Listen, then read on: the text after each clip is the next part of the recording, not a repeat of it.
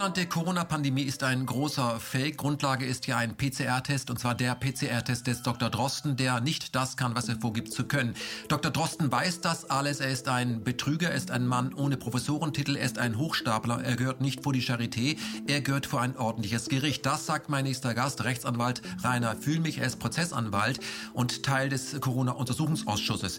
Mit circa 30 Kollegen strebt dieser nächste Gast äh, in den USA eine Sammelklage gegen Drosten und seine Mitverursacher an. Es wird eine Milliardenklage werden.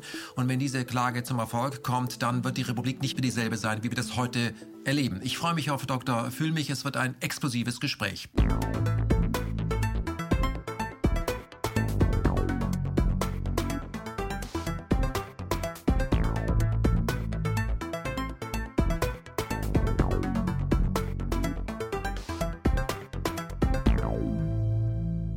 Herr Füllmich, Erstkontakt. Ich grüße Sie.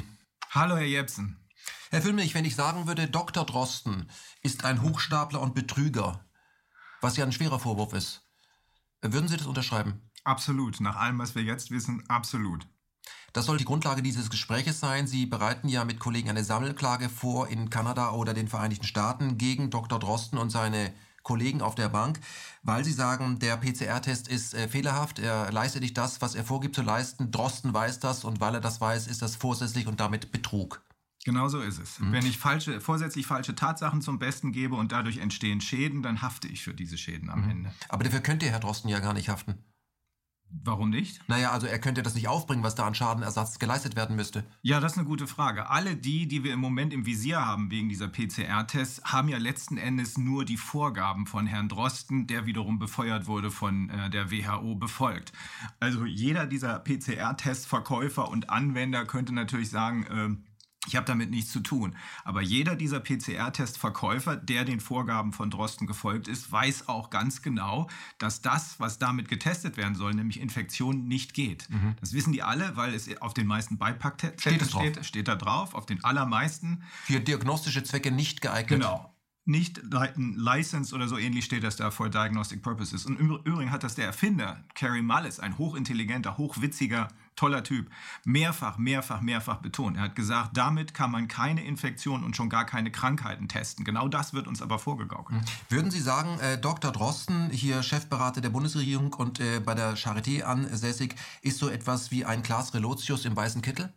Jo, das würde passen. Oder äh, um das auf meinen Freund Wolfgang Wodak zu beziehen, das ist so eine Art Gerd Postel. Ein Imposter, der sich hier reingeschmuggelt hat oder reinschmuggeln lassen hat. Das ist wahrscheinlich das äh, plausiblere. Der aber nichts von dem hat, was er vorgibt zu haben. Er hat weder die akademische Expertise, den akademischen Hintergrund, sagen wir mal besser, den er vorgaukelt, Doktor und Professor, noch hat er zumindest aus den Aussagen, die wir sehen können, aus diesem, äh, wie heißt das Ding, äh, Euro Surveillance Paper, was da Anfang Januar von ihm zusammengestolpert wurde, noch hat er darin eine zutreffende Aussage getroffen, wenn er gesagt hat, ich kann damit feststellen, dass, äh, dass ähm, äh, Infektionen durch PCR testen. Wir werden da noch drauf eingehen, ohne zu medizinisch zu werden, damit wir uns nicht alle aussteigen. Aber ja. wenn Sie sagen, ähm, der Mann hat sich da, hat weder die Expertise noch hatte einen, einen Doktortitel, ähm, das, das wird viele jetzt vor den Kopf schlagen, weil das werden Sie im Spiegel und überall sonst so nicht lesen. Aber da haben Sie auch viele Geschichten von Relotius äh, äh gelesen. Von daher, dass die Presse ausgerechnet aufdeckt, wo sie selber permanent Betrüger beschäftigt und sich dadurch blenden lässt, das ist jetzt klar. Aber was hätte das denn für Konsequenzen? Oder anders gefragt, Glauben Sie, dass die Politik das inzwischen mehr als weiß, also ahnt, so eine Mischform drauf und deswegen, um sich selber zu schützen, versucht, den Deckel noch drauf zu halten, weil das hätte ja enorme Konsequenzen. Die Frage würde, warum habt ihr euch denn von dem beraten lassen? Warum ist euch das denn nicht aufgefallen? Warum wart ihr so unkritisch bei dem, um was es ging? Hättet ihr schon längst? Also würde ja, wenn Drosten fällt, fällt ja nicht nur Drosten. Dann dürfte hier in Deutschland zumindest, aber wahrscheinlich dann auch weltweit, weil wir haben mit den amerikanischen Kollegen ja schon besprochen und die haben verstanden, dass das von hier ausging. Also es war ja der Drosten-Test und nicht das fast gleichzeitig sogar ein paar Tage vorher fertige chinesische Papier, mhm. was, wenn man das angewendet hätte, zu gar keinen Fällen geführt hätte, sondern es war das Drostenpapier, also er war verantwortlich. Wenn er fällt, dann fallen zumindest weite Teile des Kartenhauses sofort um, weil er die einzige, die einzige Quelle war, die einzige Auskunftsperson für die Bundesregierung und danach auch die, ich will schon fast sagen, nachgeschalteten Grünen und anderen. Die Grünen, das wissen wir ja aus dem Gespräch mit Herrn Sieber, äh, haben, waren ja sozusagen begeistert davon, dass die Bundesregierung ihnen diesen ganz tollen Zeugen zur Verfügung gestellt hat, der durch seine Panikmache ähm, dazu geführt hat, dass letzten Endes diese PCR-Tests von allen hier akzeptiert wurden, weil jeder dachte, oh Gott, oh Gott, wie wollen wir sonst wissen, das ist ja alles unsichtbar, wie wollen wir sonst wissen, wer hier krank ist und wer nicht krank ist. Infektion wird ja mit Krankheit gleichgestellt und noch viel schlimmer, positiver Test wird mit Infektion gleichgestellt, hat aber nichts mit Infektion zu tun. Mhm. Lassen Sie uns kurz darüber sprechen, damit alle verstehen, um was es hier gleich gehen wird, nämlich eine, ein so plumper Betrug, dass man das so, man, man, man verkauft uns einen Sportwagen, aber es für jeden sichtlich ist ein SUV. Also da, da muss man dumm sein oder äh, ziemlich dunkle Sonnenbrillen nachts tragen, um das nicht zu sehen. Ähm, was gibt der PCR-Test vor, nachzuweisen? Und was tut er tatsächlich? Weil aufgrund dieses PCR-Tests ja die ganze Pandemie begründet wird. Ja, ähm, das, der PCR-Test ist wirklich im Zentrum von allem. Deswegen steige ich immer aus. Äh, ich mache zwar so ein bisschen noch mit, aber ich steige immer aus, wenn mich Leute fragen, ja, aber ist das denn verhältnismäßig, dass man diese oder jene Maßnahme macht? Ist das überhaupt vom Parlamentsvorbehalt gedeckt? Ist es alles nicht, das wissen wir auch. Ne? Aber wir müssen uns den schnellsten und besten Weg zur Zerstörung dieser gesamten Alarmanlage sozusagen äh, suchen. Und das ist der PCR-Test. Was kann er also? Der PCR-Test man, man nimmt eins mit einem Swap, mit so einem Watteding, nimmt man Teile aus dem Körper mit sozusagen, die kann aber niemand sehen, die sind für das menschliche Auge unsichtbar und dann kommt das in so eine Maschine rein und mit Hilfe dieser Maschine werden, ich glaube, ein oder zwei Gensequenzen vergrößert. Amplification heißt das. Hochkopiert. Hochkopiert kann man auch sagen. Und zwar, je mehr Cycles man braucht, je mehr das also vergrößert wird, desto mehr erkennt das Teil auch an ja völlig irrelevantem Material. Deswegen sagt einer der ganz Großen, nämlich äh, das ist Dr. Mike Jeden, äh, der war glaube ich 16 Jahre lang Vice President von einem der größten Pfizer. Pfizer, genau. Also nicht irgendjemand. Nee, das ist eine echte Nummer und der ist immer noch im Geschäft. Mhm. Außerdem war er äh, Chief Science Officer, also jemand, der wirklich nicht nur als Kaufmann weiß, wovon er spricht, sondern wirklich weiß, wovon er spricht. Der sagt sofort weg mit dem PCR-Test. Das ist unverantwortlich. Der einzige Zweck, den dieser PCR-Test erfüllen kann, ist, die Leute in Panik zu versetzen. Und dazu muss man nur eins wissen, weil man kann nicht in die Tiefen dieser medizinisch-technischen äh, Feinheiten einsteigen, ohne verrückt zu werden oder ohne sich seinen Berater neben sich zu stellen. Dieser Test sagt, Kerry Mullis, der Erfinder, Nobelpreisträger, toller Typ, sagt, das kann auf keinen Fall Infektionen und schon gar nicht Krankheiten feststellen. Mhm. Er sagte, dass man kann ganz viele kleine Teile damit vergrößern, aber das ist wie mit einem Apfel. Wenn Sie, ein, wenn Sie ganz viele kleine Teile nehmen und die zu einem Apfel formen, dann sieht das auf Entfernung aus wie ein Apfel. Es ist aber gar kein Apfel. Und das ist das Problem mit diesem Ding. Man guckt sich nur eine oder zwei Gensequenzen an und die werden vergrößert und daraus versucht man zu erkennen, dass dahinter möglicherweise ein Virus steckt. Tatsache ist, ab 25, ab 25 Cycles, Vergrößerung sagen ja, wir mal, ja.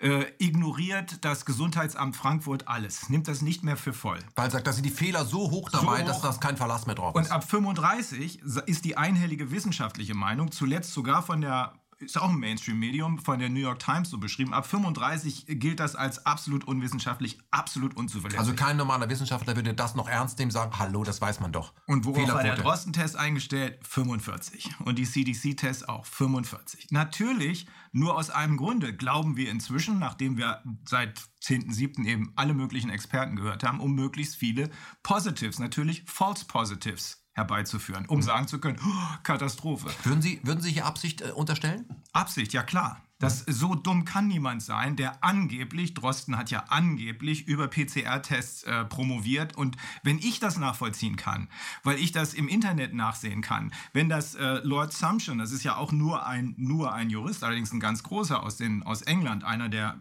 vor, bis vor zwei Jahren war er äh, einer der führenden Richter am United Kingdom Supreme Court, London Supreme Court, wenn die das feststellen können und du das, sie das feststellen können, wenn wir das alle feststellen können, wenn wir nur im Internet nachgucken, wieso soll dann ausgerechnet die Koryphäe, nämlich ähm, Herr Drosten, das nicht feststellen können? Mhm. Die haben das alle gewusst. Natürlich springen die Verkäufer und Hersteller der PCR-Tests da drauf. Ja, warum? Weil sie damit Kohle machen. Und zwar richtig. Und zwar richtig Kohle machen. Mhm. Und zwar auf wessen Kosten? Auf unsere Kosten. Mhm. Können Sie mal sagen, was sind das für Summen? Ich habe ich hab gehört, im Quartal eine Milliarde wird da umgesetzt. Ja, das habe ich ich jetzt auch gehört. Ich habe das nicht nachgerechnet. Mit Zahlen kann ich nicht so gut umgehen. Ähm, man sagt ja immer Judex non calculat, der Richter rechnet nicht, aber das versteht vor allem derjenige, der den Richter bezahlen muss oder, oder den Anwalt, muss ich sagen. Das, ja. ja. das ist in der Tat eine schlimme, äh, schlimme Sache. Aber in der Tat, das äh, verursacht natürlich wahnsinnige Kosten, wenn wir jetzt nur sehen, dass die Krankenkassen, die das bezahlen, hier offensichtlich, so stellt sich jetzt jedenfalls dar, Wahnsinnssummen ausgeben für Schrott, für nichts für etwas, was nichts bringt, außer Panik. Also wenn es um Panik geht, ist das Geld gut investiert. Aber wenn es darum geht, festzustellen, gibt es hier Infektionen, gibt es hier gefährliche Krankheiten, ist es komplett verballert. Wer stellt denn äh, einen Großteil der PCR-Tests in äh, Deutschland her? Ist das ein Mensch, mit der mit Drosten bekannt ist? Also derjenige, der die ersten Tests äh, weltweit äh, verkauft hat, vermarktet hat, mithilfe des Vermarkters Drosten, war die Firma Tipp Molbiol hier aus Berlin. Äh, die äh, hat einen Geschäftsführer namens Olfert Land und glaube ich Alleingesellschaft oder so. Ähm, und diese beiden Herren arbeiten seit 17 Jahren, soweit können wir das nachverfolgen, zusammen. Sie, man kennt sich. Sie, man kennt sich, auch wenn der eine von dem anderen behauptet, da kenne ich eigentlich gar nicht, habe ich mal irgendwie auf dem Flur äh, rumlaufen sehen. Aber die haben zusammen äh, eine Vielzahl von Papers veröffentlicht, von wissenschaftlichen Papers. Wie wissenschaftlich die sind, da mag man jetzt dran zweifeln, nachdem wir die Stellungnahmen von Frau Professor Kämmerer und anderen gehört haben. Wonach das also zumindest dieses Eurosurveillance Paper, was hier dann uns hier in die, äh, in den, äh, in die Panik versetzt hat, äh, als bestenfalls äh, mittelmäßig bezeichnet hat. Aber immerhin, seit 17 Jahren arbeiten die zusammen und nun muss man sich fragen, kann es eigentlich sein, dass der eine hier an der Charité mit öffentlichen Geldern, auch EU-Geldern, diesen Test entwickelt, der andere ihn produziert und der andere damit Tonnen an Kohle macht und der eine nicht. Also wir als Juristen sagen, bei lebensnaher Betrachtung muss es hier irgendwelche Vereinbarungen, Treuhandvereinbarungen im Hintergrund geben, weil es macht keinen Sinn, dass ausgerechnet jemand, der so sehr nach Öffentlichkeit lächzt wie er, der ja keine Kamera auslässt, dass der sich das Geld, was man damit verdient, entgehen lässt. Aber das war die Firma Tip Molbiol, das nennt man den First Mover Vorteil. Wer zuerst am Markt ist, der hat eben den riesen Vorteil. Und deren Tests wurden weltweit vertickt. Das ist ja auch das Problem für diese Herren jetzt, weil wenn es weltweit vertickt ist, dann unterliegt man mit einem derart fehlerhaften Produkt. Das Produkt ist fehlerhaft, weil der PCR-Test keine Infektionen feststellen kann, jeweils der sachlichen Zuständigkeit der Gerichte in den Ländern, wo man das Zeug verkauft. Mhm. Sie sind einer von vier Anwälten, die den äh, Corona-Ausschuss mitgegründet haben, der hier erfolgreich auch ähm, gefilmt wird von Oval Media und im Netz noch zu sehen ist. Man weiß nicht, wie lange das noch geht, weil es könnte sein, dass sie irgendwelche Richtlinien äh, missachten, die von der WHO oder von Google oder YouTube, man weiß es nicht so ganz genau, oder die privaten ähm, Ideen von Herrn Bill Gates durchkreuzen. Ähm, können Sie was zum Corona-Untersuchungsausschuss sagen für alle, die ihn nicht kennen? Wer sitzt da seit wann und wie haben Sie sich gefunden? Ähm, das war ein Zufall, dass wir uns gefunden haben. Ich ähm, bin damals, als die ganze Geschichte losging, von Anfang Februar bis Ende Mai in den USA gewesen mit meiner Frau. Wir haben da eine Ranch oben in Nordkalifornien und da dachte ich eigentlich, jetzt kannst du dich so langsam mal auf ein normales Leben wieder zurückbesinnen nach den ganzen Kriegen gegen Deutsche Bank und andere, die leider noch weiter fortdauern.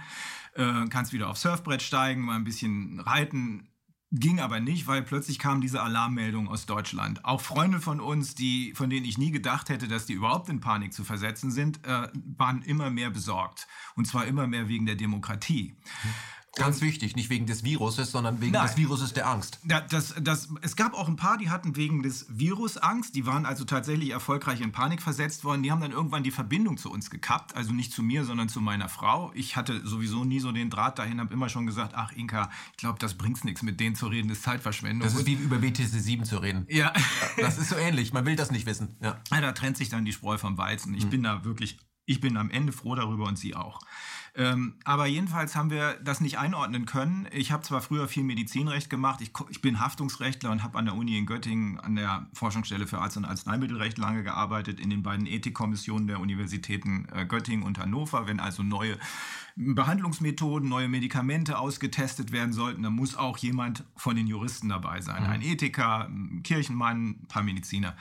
Deswegen ich wusste schon, wie das Ganze funktioniert, ähm, aber was hier im konkreten Fall passiert ist, das habe ich nicht einordnen können. Deswegen habe ich meinen Freund Wolfgang Wodak gefragt und der sagte mir, Mensch, Rainer, das ist die gleiche Nummer, die wir vor zwölf Jahren hatten. Diesen, genau. Mit denselben Protagonisten? Mit denselben Protagonisten. Habe ich gesagt, das kann nicht sein. Den man schon mal nachweisen konnte, dass sie aber total daneben liegen. Äh, aber voll daneben lagen. Also Drosten hat denselben Quatsch damals schon erzählt, äh, erzählt auch ein paar andere. Hier dieser Junge da vom äh, Imperial College, ähm, auch völliger Blödsinn, totale Katastrophe. Über den sagt er jetzt Mike Jeden, den nimmt kein echter Wissenschaftler ernst. Jedenfalls Wolfgang sagte mir, guck dir doch mal an, was erstmal dieser Film, den es ja immer noch bei Arte mhm. oder im Netz gibt, ähm, Profiteure der Angst. Genau, kann ich nur dringend empfehlen. Ja, ja, also super Ding, da dachte ich, mhm. der spielt heute. Und dann wo, bei uns in der Nähe ist die Stanford University, also in der Nähe heißt zwei Stunden nach äh, Westen.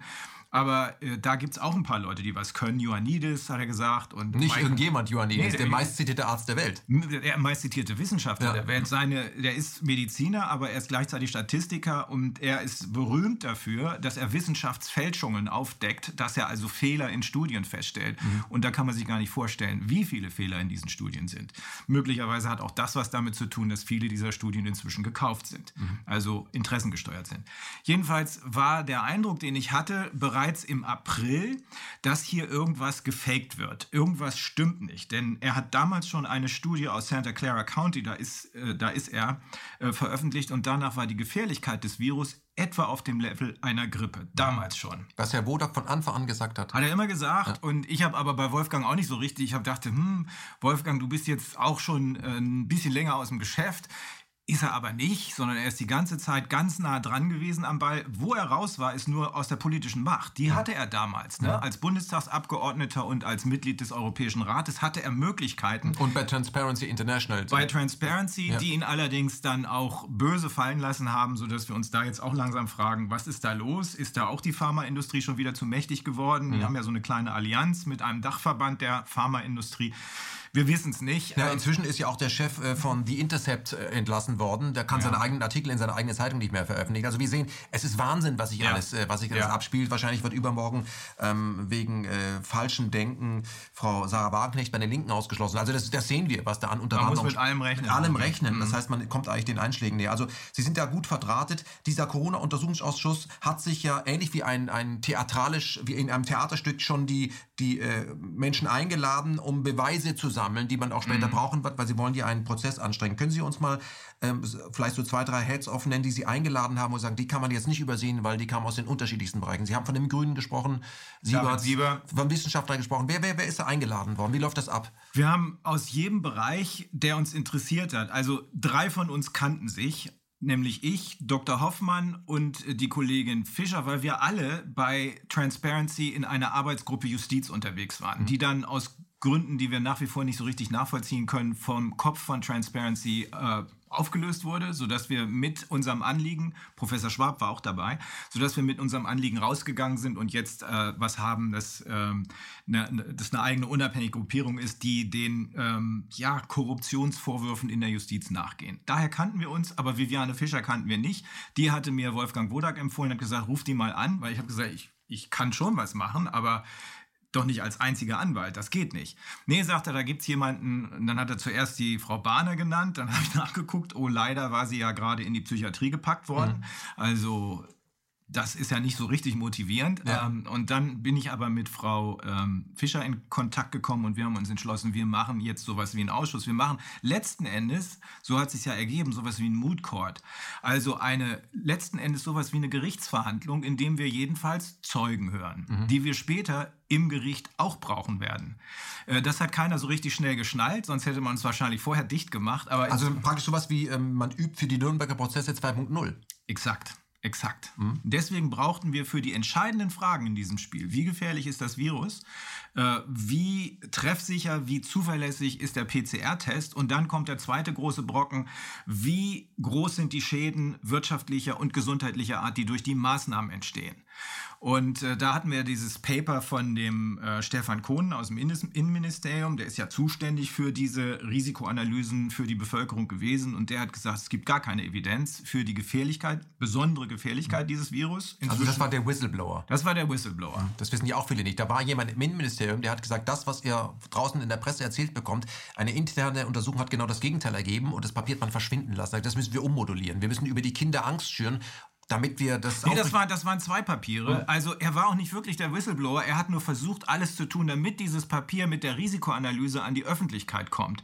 Das ist nicht passiert, dann hat es irgendjemand geleakt. Wer das ist, wissen wir nicht. Mhm. Aber ich weiß, dass sein Papier mit der Risikoanalyse erstens, es gibt keine Evidenz für eine besondere Gefahr des Virus und zweitens, dafür gibt es umso mehr Evidenz dafür, dass wir serienweise unsere Wirtschaft zerstören werden, Leute in den Tod treiben werden und am Ende Schadensersatzklagen haben werden. Nur War- zerstören gleichzeitig auch die, die, die, die Demokratie und die Grundrechte. das ist das Schlimmste. also eine Eigendynamik, die da Ja. entwickelt wird. Ja. Und das andere Papier ist das Panikpapier. Das hat irgendjemand anders aus dem Innenministerium Mhm. geschrieben und auch veröffentlicht. Wer das geschrieben hat, wissen wir. Die werden auch am Ende dafür eine Strafe bekommen, zivil- oder strafrechtlicher Art. Das war das Panikpapier, ein, in, eine interne Handlungsanweisung von wegen, ihr müsst dafür sorgen, dass die Bevölkerung so in Panik gerät, dass sie ohne zu fragen macht, was gesagt wird. Eins der Zitate wird immer wieder gebracht, das haben Sie auch schon, glaube ich, gebracht. Ihr müsst die Kinder in einen Zustand versetzen, in dem sie sich verantwortlich für den qualvollen Tod ihrer Eltern oder Großeltern fühlen, nur weil sie sich die Hände nicht gewaschen haben oder die Abstandsregeln nicht eingehalten haben.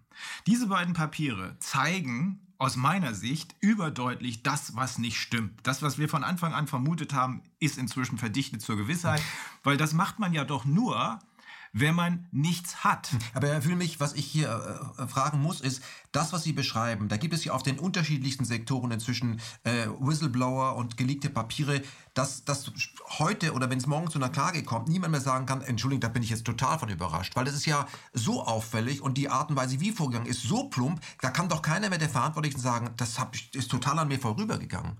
Ja, wenn wir uns die, ähm, die Dissertationsarbeit von Herrn, äh, von Herrn Drosten angucken und nicht die Arbeit selbst, sondern wie versucht wurde zu vertuschen, dass es sie bis zu diesem Jahr überhaupt nicht gab, äh, dann ist das super plump und äh, das ist auch, insofern ist Ihre Einstiegsfrage genau die richtige.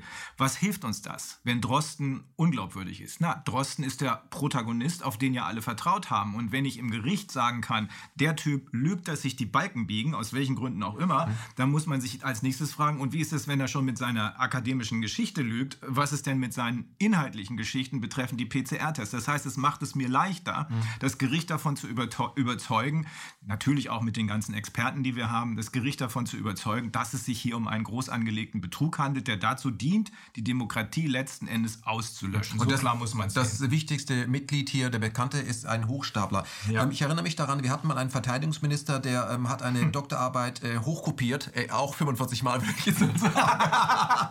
Und jetzt haben wir es mit einem Doktor zu tun, von dem Sie sagen, der hat überhaupt keine Doktorarbeit. Die wird zusammengetackert. Ähm, können Sie, das ist ja, sind schwere Vorwürfe. Ähm, äh, deswegen, wenn das tatsächlich sich alles als wahr herausstellt, wird man sich schon die Frage stellen, ähm, von wem werden wir eigentlich regiert? Was sind da eigentlich für Stellen? Ähm, können Sie mal sagen, Wieso, ähm, wieso hat er keine Doktorarbeit? Der ist doch Professor. Wo, wie kommen Sie dazu? Also es gibt zwei m, Wissenschaftler, ein Historiker und ein Chemiker. Ein Doktor der Chemie und der andere ist ein Historiker. Der Doktor der Chemie ist der ist sozusagen äh, spezialisiert auf Wissenschaftsfälschung. So ähnlich wie diese Leute, die damals immer diese ganzen, unter anderem die von Herrn Gutenberg, die Doktorarbeiten überprüft haben und dann festgestellt haben, das Ding ist von vorne bis hinten abgekupfert. Damals gab es noch einen SPD-Politiker mit Fliege, der das noch angemahnt hat. Ja. Der heute für härtere Maßnahmen ist. Ja, das ist ja der Klabautermann, ne? so nennen wir ihn jetzt, weil auch da stimmt ja im wissenschaftlichen Hintergrund so gut wie gar nichts. Das haben wir ansatzweise auch schon festgestellt, dem werden wir sicherlich noch nachgehen. Wird sogar die eigene Frau bestätigen. Ja, hat sie schon bestätigt. Ja. Ich glaube, irgendwo bei Servus oder so. Ja. Sie ist ja vorsichtig, weil man schmeißt ja nicht so gerne mit Dreck, aber dass seine wissenschaftliche Qualifikation ebenfalls äh, zumindest zweifelhaft ist, das ist, glaube ich, deutlich geworden. Also bei ihm ist es so, die beiden, die da hinterher geforscht haben, haben äh, sich gewundert darüber, dass er ja gar nicht habilitiert hat. Denn üblich ist es in Deutschland immer noch, es gibt Ausnahmen, immer noch, dass wenn ich Professor sein möchte und einen Lehrstuhl haben möchte, nicht wenn ich, wir sagen immer Aldi-Professor dazu, nicht wenn ich irgendwo so einen so einen Honorarprofessor bekomme, sondern wenn ich ernstzunehmender, die anderen sind auch ernst zu nehmen, aber wenn ich für mich in Anspruch nehme, ich bin habilitierter Professor mit einem richtigen Lehrstuhl, der hat ja gleich zwei, die die Familie Quandt gestiftet hat, wie wir jetzt wissen. Ja, das man auch nicht vergessen. Das darf man nicht vergessen. Das heißt also auch hier wieder das Problem, die Wirtschaft, Konzernmacht, die Macht von Reichen spielt hier rein. Sodass Also für alle, die es nicht wissen, äh, Quant BMW. Quant Groß- BMW Großaktionär. sehr gut verdrahtet und äh, unsere Befürchtung ist Demokratie steht im Mittelpunkt, dass inzwischen die Politik zu Teilen jedenfalls von Konzerninteressen übernommen wurde, sodass uns jetzt in weiten Teilen das, was normalerweise hoheitliche Entscheidungen sind, von irgendwelchen Konzernen vorgegeben werden. Sie haben es ja eben selber gesagt, die äh, entscheiden über das Kerngrundrecht für die Demokratie, nämlich die Meinungsfreiheit, indem sie sie oder mich vom Netz nehmen, weil sie sagen, oh nee, das gefällt uns aber jetzt gar nicht. Das ist Aufgabe des Hoheitsträgers, das ist Aufgabe der Gerichte. Und die müssen jetzt hinterherlaufen und versuchen, das zu korrigieren. Können Sie mir ganz kurz eine Zwischenfrage sagen, wo ist denn eigentlich der Deutsche Journalistenverband oder die Kollegen, wenn Kanäle wie KenFM, wir sind immerhin reichweitenstärkstes äh, äh, Unternehmen im Internet, wenn das vom Netz genommen wird bei, bei YouTube, warum, warum sind die nicht da? Warum äh, müssen wir uns dann anhören, ja, YouTube kann ja machen, was es will und Google können sie eben nicht. Die unterliegen auch äh, Grund, weil sie ein Monopol aufgebaut haben. Warum, wo sind da die Kollegen in der Spur? Ich sehe die ja nicht. Das ist ja bei unseren eigenen Kollegen auch so. Es ist überall eine, eine, ja, Kultur darf man gar nicht sagen, aber es ist überall ein Gefühl der Angst. Die Leute haben alle Angst, ihre Jobs zu verlieren. Hinter den Kulissen wenden sich sehr viele an uns. Wir haben Leute von der Polizei hier aus Berlin, wir haben Leute aus äh, äh, Landes- und Bundeskriminalämtern, wir haben Richter, die uns fragen, könnt, gebt uns Fälle, wir machen das, helft uns dabei. Also sie sagen nicht, wir machen Rechtsbeugung, das natürlich nicht, aber wir wenden das Recht an und Einige von denen befürchten, dass manche Kollegen das Recht nicht anwenden. Mhm. Einer ist ja an die Öffentlichkeit gegangen, Thorsten Schleif, hat gesagt, ja, wir waren auch lange hier im Panikmodus und wir waren nicht in der Lage, mhm. das Recht anzuwenden. Man muss auch dazu sagen, dass man sich eben auf die Justiz äh, dahingehend nicht verlassen kann. Das ist ein alter Spruch, Recht haben und Recht bekommen sind zwei unterschiedliche Dinge. Wir kommen ganz kurz äh, nochmal zu, zurück zu Drosten. Zu Drosten. Ja. Ähm, er hat ja zwei Lehrstühle, die vor allem dadurch glänzen, dass sie leer sind. Das macht aber kein, macht aber kein Professor aus. Was macht einen Professor aus, wo Sie sagen, der deswegen ist er Professor mit Lehrtätigkeit. Was bedeutet das standardmäßig? Wie sollte es sein? Wie ist es auch bei normalen Professoren? Also ich kann deshalb sagen, dass ich weiß, wovon ich spreche, weil ich selbst mal habilitiert habe. Ich habe dann, ich bin, glaube ich, der Einzige, der jemals in der Lage war, beides zu tun, nämlich einerseits als Anwalt eine Nebentätigkeitsgenehmigung zu haben äh, in der Uni und umgedreht von der Uni eine Nebentätigkeitsgenehmigung zu haben, äh, auch als Anwalt tätig zu sein. Irgendwann war das zu viel, was ich da gemacht habe und ich bin dann eben als Anwalt, weil diese Deutsche Bankgeschichte extrem aufwendig war und ist, äh, nur noch diesen einen Weg gegangen. Aber ich weiß, was normalerweise erforderlich ist, um einen Lehrstuhl zu bekommen, um als echter habilitierter Professor unterwegs zu sein. Man muss eine Habilschrift abliefern. Das war hier nicht der Fall. Diese beiden Wissenschaftler haben gesehen, hm, der ist ja gar nicht wirklicher Professor. Wie ist er zu dem Titel gekommen? Aber vielleicht ist ja wenigstens seine Dis aufschlussreich. Hm. Haben die Dis gesucht? Das Dissertation. die Dissertation. Seine Arbeit. Gesucht, seine, seine Doktorarbeit ja. gesucht und haben sie nicht gefunden. Das begann wohl im Mai und sie war nirgends zu finden. Sie war nirgends zu ganz finden. Kurz. Ja. Das glaubt ja später kein Mensch, ja, das wenn es mal bei Wikipedia also korrekt drin steht. Wikipedia korrektiv und so. Oh Gott, oh Gott. Ja, ähm, jedenfalls sie war nirgends zu finden. Weder da, in, er hat in äh, Frankfurt an der Goethe-Universität angeblich promoviert, noch, und das ist viel wichtiger noch, noch war sie gelistet in der Deutschen Nationalbibliothek in äh, Leipzig. Mhm. Da muss alles gelistet sein, was hier veröffentlicht wird. Also ich weiß, wie sie hinter mir hergejagt sind, also nicht bösartig im mhm. freundlichen Sinne, Herr Föhmich, denken Sie bitte dran, wir müssen Ihre Arbeit haben. Mhm. Die muss da gelistet sein. War sie nicht. Die ist aber angeblich im Jahre 2003 geschrieben. Sie war nicht da. Wo Plötzlich, war sie denn? Das weiß keiner. Plötzlich taucht sie wieder auf, die Arbeit, die angebliche, zumindest gerüchteweise, aber nicht ohne dass vorher ganz viel auf Zeit gespielt wurde. Mein Verdacht ist, in der Zeit wurde das Ding zusammengeschustert, nämlich gegenüber diesen beiden Wissenschaftlern mit ständig wechselnden Erklärungen. Die Uni äh, in ähm, Frankfurt kam und gesagt hat, erstens, äh, der musste ja gar keine äh, Dissertation schreiben, gar keine Monographie, also Buch schreiben, weil er hat ja drei Aufsätze gemacht und die haben wir anerkannt als Dissertation. Hm. Dann müssten die aber wenigstens gelistet sein. Sind sie auch nicht. Mhm. Dann kam die nächste Erklärung. Ach nee, der hat schon eine Monographie gemacht. Äh, Grundlage war, äh, waren diese drei Aufsätze. Aber die können wir leider nicht ausleihen, weil erst 70 Jahre nach dem Tod des Erstellers der Arbeit. Also, also, als ich das gehört habe, das kann nicht sein. Da, also nochmal, eine, es, ist Schrift, es ist schriftlich, ich habe es gesehen. Eine Arbeit, die, ja. die öffentlich einsehbar sein muss, damit ja. man sagen kann, wieso ist er eigentlich. Bei ihm sagt, er möchte eigentlich erst 70 Jahre nach seinem Tod das Urheberrecht wendet er dort an. Ja. Das ist doch Wahnsinn. Ja, das ist absolut. Das irre. muss doch Aufmacher sein bei der Süddeutschen oder so. Ja, da fragt man sich, wo sind die Kollegen? Ne? Mhm. Tja, und dann kam die nächste Nummer. Nee, das gab einen Wasserschaden. Da sind die ganzen Exemplare äh, zerstört oder beschädigt worden, deswegen geht das nicht. Man, deswegen kann man keins ausleihen auch. Kann, auch die würden gerne, aber. Dann kam die nächste Geschichte. So, jetzt ist doch ein Exemplar da. Und zwar wir, Uni Göttingen, ha, äh, Entschuldigung, Uni äh, Frankfurt, wir haben dankenswerterweise von Herrn Drosten eine Kopie seiner Arbeit bekommen. Und die haben wir dann auch gleich an die Nationalbibliothek geschickt. Dann ist ein Journalist hier aus Berlin da hingefahren zur Nationalbibliothek. Dem wurde gesagt, kannst du angucken, aber, aber, aber kopieren nur 75 Prozent. Immerhin. Er hat dann diese, ich hätte 100 äh, Prozent ja. Äh, kopiert, aber er hat, glaube ich, 120 Seiten Seiten kopiert. Und tatsächlich, das ist eine Monographie äh, über PCR-Tests. Ähm, das Ding soll im Jahre 2003 äh, angeblich veröffentlicht worden sein. Aus Versehen hat man vergessen, das in der Nationalbibliothek zu melden. Aus Gründen, die wir nicht kennen, ist das Exemplar nirgends zu finden gewesen. Erst angeblich aufgrund des besonderen Interesses an der Person von Herrn Drosten tauchte dann dieses Teil wieder auf, was angeblich von ihm stammt. Da fragt man sich, wieso denn von ihm? In der Promotionsakte in Frankfurt in der Uni muss ein Original sein. Wieso brauchten die da von ihm eine Kopie, wenn sie doch eigentlich das Original also, Das stinkt doch alles. Das stinkt von vorne bis hinten. Das Ding ist, nach unserer festen Überzeugung, ist das Ding zusammengestolpert worden, so wie er auch seinen bescheuerten PCR-Test zusammengestolpert hat. Mhm. Als es nicht mehr anders ging, musste irgendjemand kommen und das Ding zurechtbasteln. Lassen Sie uns ganz noch in den, in den Bereich der Vermutung gehen. Ach so, und dann ist da eine Erklärung drin. Die Arbeit soll Ende 2001 fertig gewesen sein. Die Erklärung stammt von 2000. 2003.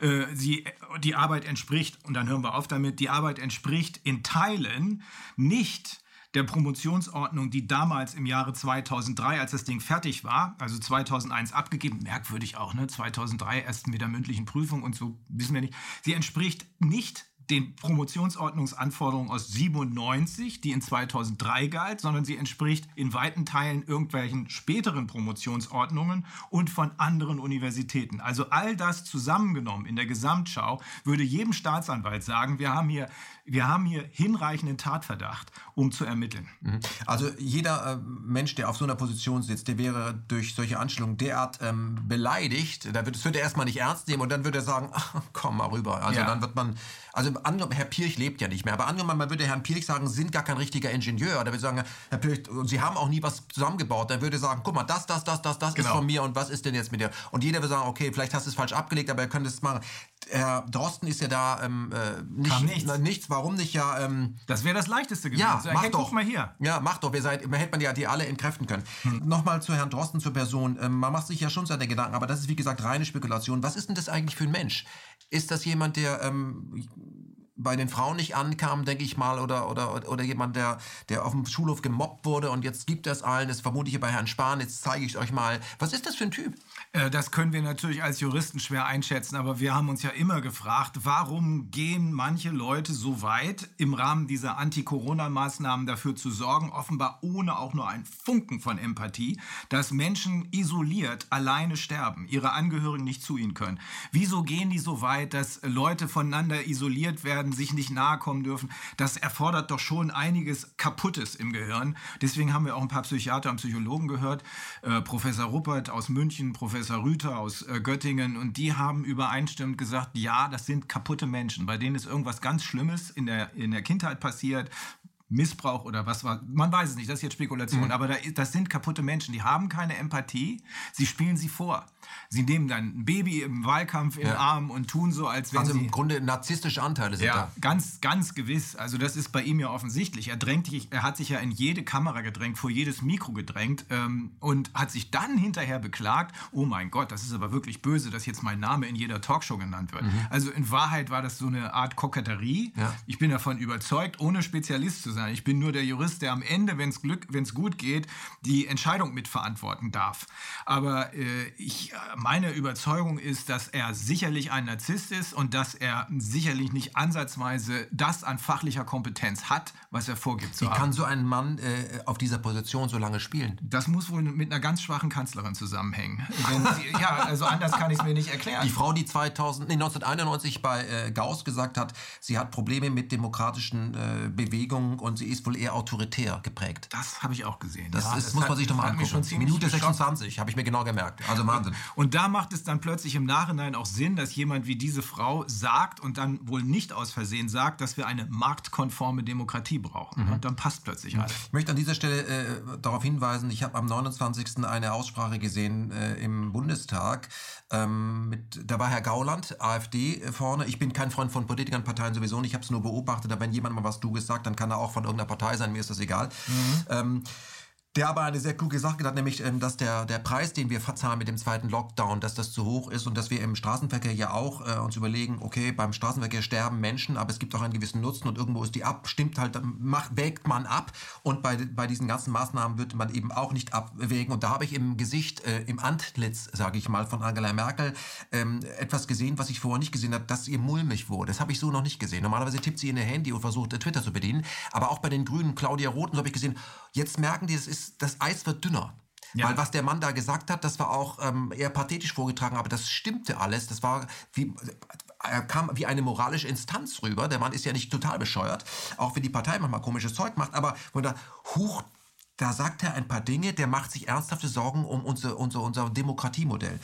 Lassen Sie uns an dieser Stelle ähm, etwas später, aber immerhin zu Ihnen als Person kommen, weil Sie heute hier sitzen. Sie sind ja 26 Jahre lang zugelassener äh, Prozessanwalt in den Vereinigten Staaten und in Deutschland und äh, pendeln häufig, wenn das noch wenn sie das noch dürfen, das bestimmt ja Bill Gates inzwischen, ja, ob sie wie lange sie nach Amerika noch dürfen, weil mhm. sie dürfen müssen ja gewisse Tests vorwerfen, äh, vorlegen. Äh, Prozessanwalt und sie haben schon bei verschiedenen betrügerischen Konzernen Punktsiege ähm, wie heißt das? Punktsiege erzielt? Erzielt, ja. Erzielt, mm. gut. Ähm, Deutsche Bank, Kühn und Nagel, Volkswagen-Konzern. Können Sie mal ein bisschen was aus der Vita? Warum sitzen Sie hier? Warum sind Sie der richtige Mann im Corona-Untersuchungsausschuss? Warum sind Sie derjenige, der Drosten zu Fall bringen könnte? Ich bin nicht der Einzige, der das kann. Also wenn ich alleine wäre, ähm, als meine Frau sagte, Rainer, komm, wir müssen zurück, wir müssen was tun, habe ich gesagt, lass uns hier bleiben. Also hier ist schön ruhig, da sind ein paar Kühe und ein paar Pferde und äh, alles ist ruhig hier. War natürlich nicht wirklich so, weil beim Einkaufen hat man dann schon gesehen, auch da wurde die Stimmung anders. Aber ähm, ich habe nicht, ich war unter keinen Umständen bereit, alleine sozusagen meinen Kopf auf, den, auf die Schlachtbank zu legen, sondern ich war, es war klar, ich brauche Unterstützung. Also das ist wirklich wichtig. Wir haben nicht genügend Anwälte da draußen, nicht genügend Anwälte da draußen, das ist nach wie vor so. Aber die, die wir jetzt sind, das sind wirkliche Hochkaräter mit auch perfekter Beratung von hinten durch die Professorenschaft. Mhm. Aber äh, eben nicht nicht nur durch die Professorschaft. So viel können wir verraten. Das ist politisch auch gut verdrahtet. International. Perfekt gut verdrahtet. Also für alle, die, die glauben, ach, der, den Herrn Fühlmich, den können wir mal zeigen und den Kollegen, nee, Ganz falsch gewettet. Äh, nein, nein, also wir werden. Da ist hochmunitioniert, das, das, kann man schon das sagen. Das wird man schon sagen. Also äh, ich habe es Ihnen ja eben schon gesagt. Mhm. Ich kann es nur im Moment noch nicht veröffentlichen, weil ich das nicht gefährden möchte. Ja. Aber äh, wenn das bekannt wird, dann wird jeder sehen, oh Scheiße, da ist wohl doch was dran. Im Übrigen, es gibt ja schon eine PCR-Testsammelklage in Kanada, nur leider nicht gegen Herrn Drosten und seinen Test, beziehungsweise den von ihm propagierten, sondern gegen einen kanadischen Hersteller. Aber auf derselben Grundlage. Von mhm. wegen, der macht ja nichts außer False Positives. Nein, ähm, die Erfahrung, die ich hatte, die mir jetzt hilft, obwohl ich auch gefrustet bin zwischendrin, ist die, dass ich jahrelang in den äh, Schrottimmobilienprozessen gegen zuerst die Hypobank, dann die Deutsche Bank gesehen habe mit meinen Kollegen, ähm, dass äh, die Macht eines solchen Konzerns nicht nur in die Politik reinreicht. Über Lobbyisten hat ja die Finanzindustrie teilweise dankenswerterweise kostenlose Berater im Finanzministerium. hey Mann, ja. natürlich sind die Gesetze dann genauso, wie sie die Deutsche Bank haben will, weil sie nicht von ihr selbst geschrieben. Vielleicht noch die reichte bis in die Justiz rein. Vielleicht noch ein, ein, ein Hinweis, damit man sich mal darüber klar wird. Also unser Verteidigungsministerium, was wir während der Corona-Krise erstmal amerikanische Jets kaufen, gekauft. Das muss man sich ja für sieben Milliarden, glaube ich. Ähm, hatte, glaube ich, im Jahre 2019 Beratungskosten von 800.000 Euro pro Tag. Was wusste ich gar nicht. Pro Tag. Mhm. Da fragt man sich, ähm, Entschuldigung, wie wenig Expertise muss im Verteidigungsministerium, ja. dass die 800.000 Euro an Beratung ausgeben? Und wer sind die Berater? Rüstungskonzerne. Was werden die denn schon beraten, was sie verkaufen sollen? Also das ist ja überall so. Ja. Aber zurück zu Ihrem Fall. Also die, die, die Lobby, der, der Lobbyismus oder die, die, die, die Fähigkeit, die Unfähigen zu manipulieren, so muss man es ja gleich, glaube ich, sagen, ähm, ist, äh, geht nicht nur in die Politik, sie geht auch in die Justiz. Ja, das ist leider so für uns offensichtlich geworden und auch offensichtlich geblieben. Das soll nicht heißen, dass die gesamte Justiz ihren Job nicht mehr macht. Das ist nicht, ja. das wäre, das wäre falsch. Ja. Aber immer dann, wenn wir es mit Fällen mit strukturellem Ungleichgewicht zu tun haben. Wenn wir also einen einzelnen Verbraucher oder ein kleines Unternehmen oder ein mittleres Unternehmen haben, was gegen einen großen Konzern antritt, ein Konzern, der für Deutschland Exportnation besonders wichtig ist, systemrelevant ist, ja, immer dann äh, ist offensichtlich, dass die Gerichte quasi so da stehen, mhm. als wenn sie Angst hätten, boom, jetzt so, kommt gleich Und Knall. so. Ja, richtig. Ja, richtig. Hand auf, ja. Und äh, ja, einige auch das. Mhm. Das war wohl bei dem früheren Vorsitzenden des 11. Senats des BGH, des Bankensenats so. Da haben wir ja geleakt bekommen, äh, seine Steuerbescheide. Und da konnte man sehen, dass er über Jahre äh, 10, 20 Prozent neben seinem auch nicht ganz knappen Richtergehalt. Als äh, BGH-Richter ist man ja kein verarmter Mensch, äh, dass er daneben noch so 10, 20 Prozent von den Banken bekommen hat. Das mhm. habe ich dann, damals funktionierte das noch, der Zeit gegeben, die hat es auch veröffentlicht. Dann gab es einen Artikel darüber. Wir haben daraufhin dann irgendwann äh, ihn angezeigt wegen Rechtsbeugung, seinen gesamten Senat gleich mit. Ähm, aber inzwischen hat uns ja der EuGH auch dankenswerterweise bescheinigt, dass die deutschen Staatsanwaltschaften nicht ansatzweise unabhängig genug sind von der Politik. Sie dürfen ja nicht mehr, mehr internationale Haftbefehle ausstellen. Äh, damals ist auch sofort eingestellt worden, ohne dass ermittelt wurde. Ne? Ja. Obwohl, wir, obwohl wir in diesen Rechtsstreiten alles hatten und immer noch alles haben, um zu beweisen, dass die Deutsche Bank so massiv lügt, dass jeder Depp das merkt. Also ich will Ihnen die Details jetzt ersparen, aber sie behauptet, dass es bei der Deutschen Bank üblich sei, Kunden, die gar keine Kunden sind, die in die Bank kommen und sagen, ich brauche mal 50.000 Euro, ich habe nur leider jetzt gar keine Zeit, einen Darlehensvertrag abzuschließen, dass es bei der Deutschen Bank üblich sei, diesem Kunden 50.000 zu geben, in der Hoffnung, dass er vielleicht irgendwann mal, wenn es ihm besser geht, wiederkommt und einen dazu passenden Darlehensvertrag schließt. Mhm. Sie sagen, Herr Jepsen, du hast 50.000 kannst du haben, komm mal in zwei, drei Wochen wieder und mach einen Darlehensvertrag. In der Zwischenzeit kannst du es verjubeln. Das behaupten die. Mhm. Banane. Und das haben Richter mitgemacht. Ne? Ja, ist so. Aber wie weit, wie weit die Justiz geht, obwohl es sehr traurig ist, haben wir ja neulich erst wieder gesehen, als hier der Sohn von äh, dem ermordeten Generalbundesanwalt Buback saß. Ja. Und äh, man da ganz klar sehen kann, dass die Justiz ähm, dermaßen verstrickt ist mit der Politik und mit den Geheimdiensten, dass da gewisse Dinge einfach nicht rauskommen dürfen, weil es gibt da einen Tiefenstaat. Ähm, okay, da sind wir bei der Deutschen Bank, aber auch der VW-Skandal, Abgasskandal, da haben Sie auch erfolgreich vertreten. Ja, da geht es dann um die Frage, ist das ein Betrug, der hier begangen wurde. Wir haben das von Anfang an argumentiert. Also wir haben immer gesagt, das ist 826 BGB. Das bedeutet vorsätzlich sittenwidrige Schädigung. Der härteste Betrug, den man begehen kann. Also das weiß jemand mit Absicht. Das ist Betrug. Genau. Das ist genau. Betrug. Erklären Sie mal juristisch, was ist denn Betrug äh, oder, oder wenn jemand fahrlässig gehandelt? Das ist ja ein Unterschied. Also Betrug an sich ist ganz leicht. Täuschung, Irrtum, Vermögensverfügung, Schaden. Vier Tatbestandsmerkmale. Ich belüge jemanden, ich sage Ihnen, kaufen Sie, Herr Jepsen, mein Auto, weil das ist, entspricht sämtlichen Abgasvorstellungen, äh, äh, Vorbestimmungen. Mhm. Äh, das ist die Täuschung. Sie denken, oh stimmt, das ist der Irrtum. Vermögensverfügung, Sie kaufen das Auto, geben Ihr Geld hin. Schaden, Sie haben ein Auto, mit dem Sie nicht mehr in die Stuttgarter oder sonst was in der Innenstadt fahren können. Wir wussten, dass das Vorsatz war, weil ja Leute ausgepackt hatten aus dem Konzern, weil ja Leute in den USA deswegen verurteilt wurden und für sechs Jahre in den Knast gehen mussten und weil wir außerdem wissen, dass die Amerikaner, wenn sie mit ihrem perfekten Beweisrecht, unseres ist dagegen Steinzeit, jedenfalls in der Praxis, in der Theorie könnte es funktionieren, aber in der Praxis funktioniert es eben nicht bei uns in solchen Fällen, weil die Amerikaner mit ihrem perfekten Law of Evidence, Pre-Trial Discovery heißt das, alles rausbekommen hatten. Und einer saß dann eben, der musste leider den Kopf hinhalten, Oliver Schmidt hieß hieß der, glaube ich. Der saß dann für sechs Jahre in Detroit irgendwie ähm, im Knast oder ist jetzt wieder vorzeitig rausgekommen. Wir wussten also, wir haben alles, was wir brauchen. Ein Mensch vom früher Kraftfahrtbundesamt, glaube ich, jetzt bei der Umwelt, wie heißen sie? Ähm, also Dr. Friedrich heißt der. Sehr schlauer Ingenieur, der hatte uns das in Göttingen, ich hatte da mal mit einem Kollegen zusammen eine ganze Vorlesung gehalten über diese Fälle, die deutschen, Deutsche Bankfälle und andere, wo man sich fragt, was ist mit der Justiz los. Äh, der hat das nochmal nachvollziehbar dargelegt. Es hat trotzdem ewig lange gedauert, bis hier dann endlich der sechste Senat des BGH, das ist der, der für Haftungssachen zuständig ist, der elfte ist für Bankrecht zuständig, bis er endlich gesehen hat, yo, das ist tatsächlich Betrug. Hat dann aber den Leuten gleichzeitig gesagt, aber ihr müsst euch anrechnen lassen, was ihr an Kilometern gefahren habt. Also eine Nutzungsentschädigung müsst ihr euch anrechnen lassen. Das geht nicht, wenn ich dem Wortlaut des 826 und dem Sinn und Zweck des 826 entsprechend vorgehe. Das kann nicht sein, dass ich bewusst geschädigt werde und dann mir trotzdem noch die Vorteile, die ich ja in Anspruch genommen habe, weil ich gar nicht wusste, dass ich geschädigt werde, zurückzahlen muss, sodass am Ende das manchmal oder immer Na, häufig, Vergleich. Äh, ja, es ist, es ist ein Null Nullsummenspiel. Das mhm. ist also und die Begründung dafür, warum der sechste Senat das nicht mehr mitgespielt hat, die ist auch mehr als abenteuerlich, nämlich wir seien ja hier kein, äh, das, wir hätten ja hier keinen Strafschadensersatz. Strafschadensersatz ist was gänzlich anderes. Das ist die Frage des Vorsatzes, die Sie eben gestellt haben. Wenn ich nachweisen kann, dass jemand nicht nur fahrlässig, also aus Versehen, einen Fehler gemacht hat. Im Straßenverkehr passiert fast alles aus Versehen. Da geht ja keiner los und fährt absichtlich jemanden um. Jedenfalls normalerweise nicht. Aber wenn ich nachweisen kann, dass jemand vorsätzlich absichtlich geschädigt hat. Das haben wir jetzt hier in, in dieser Nummer mit der Corona-Nummer.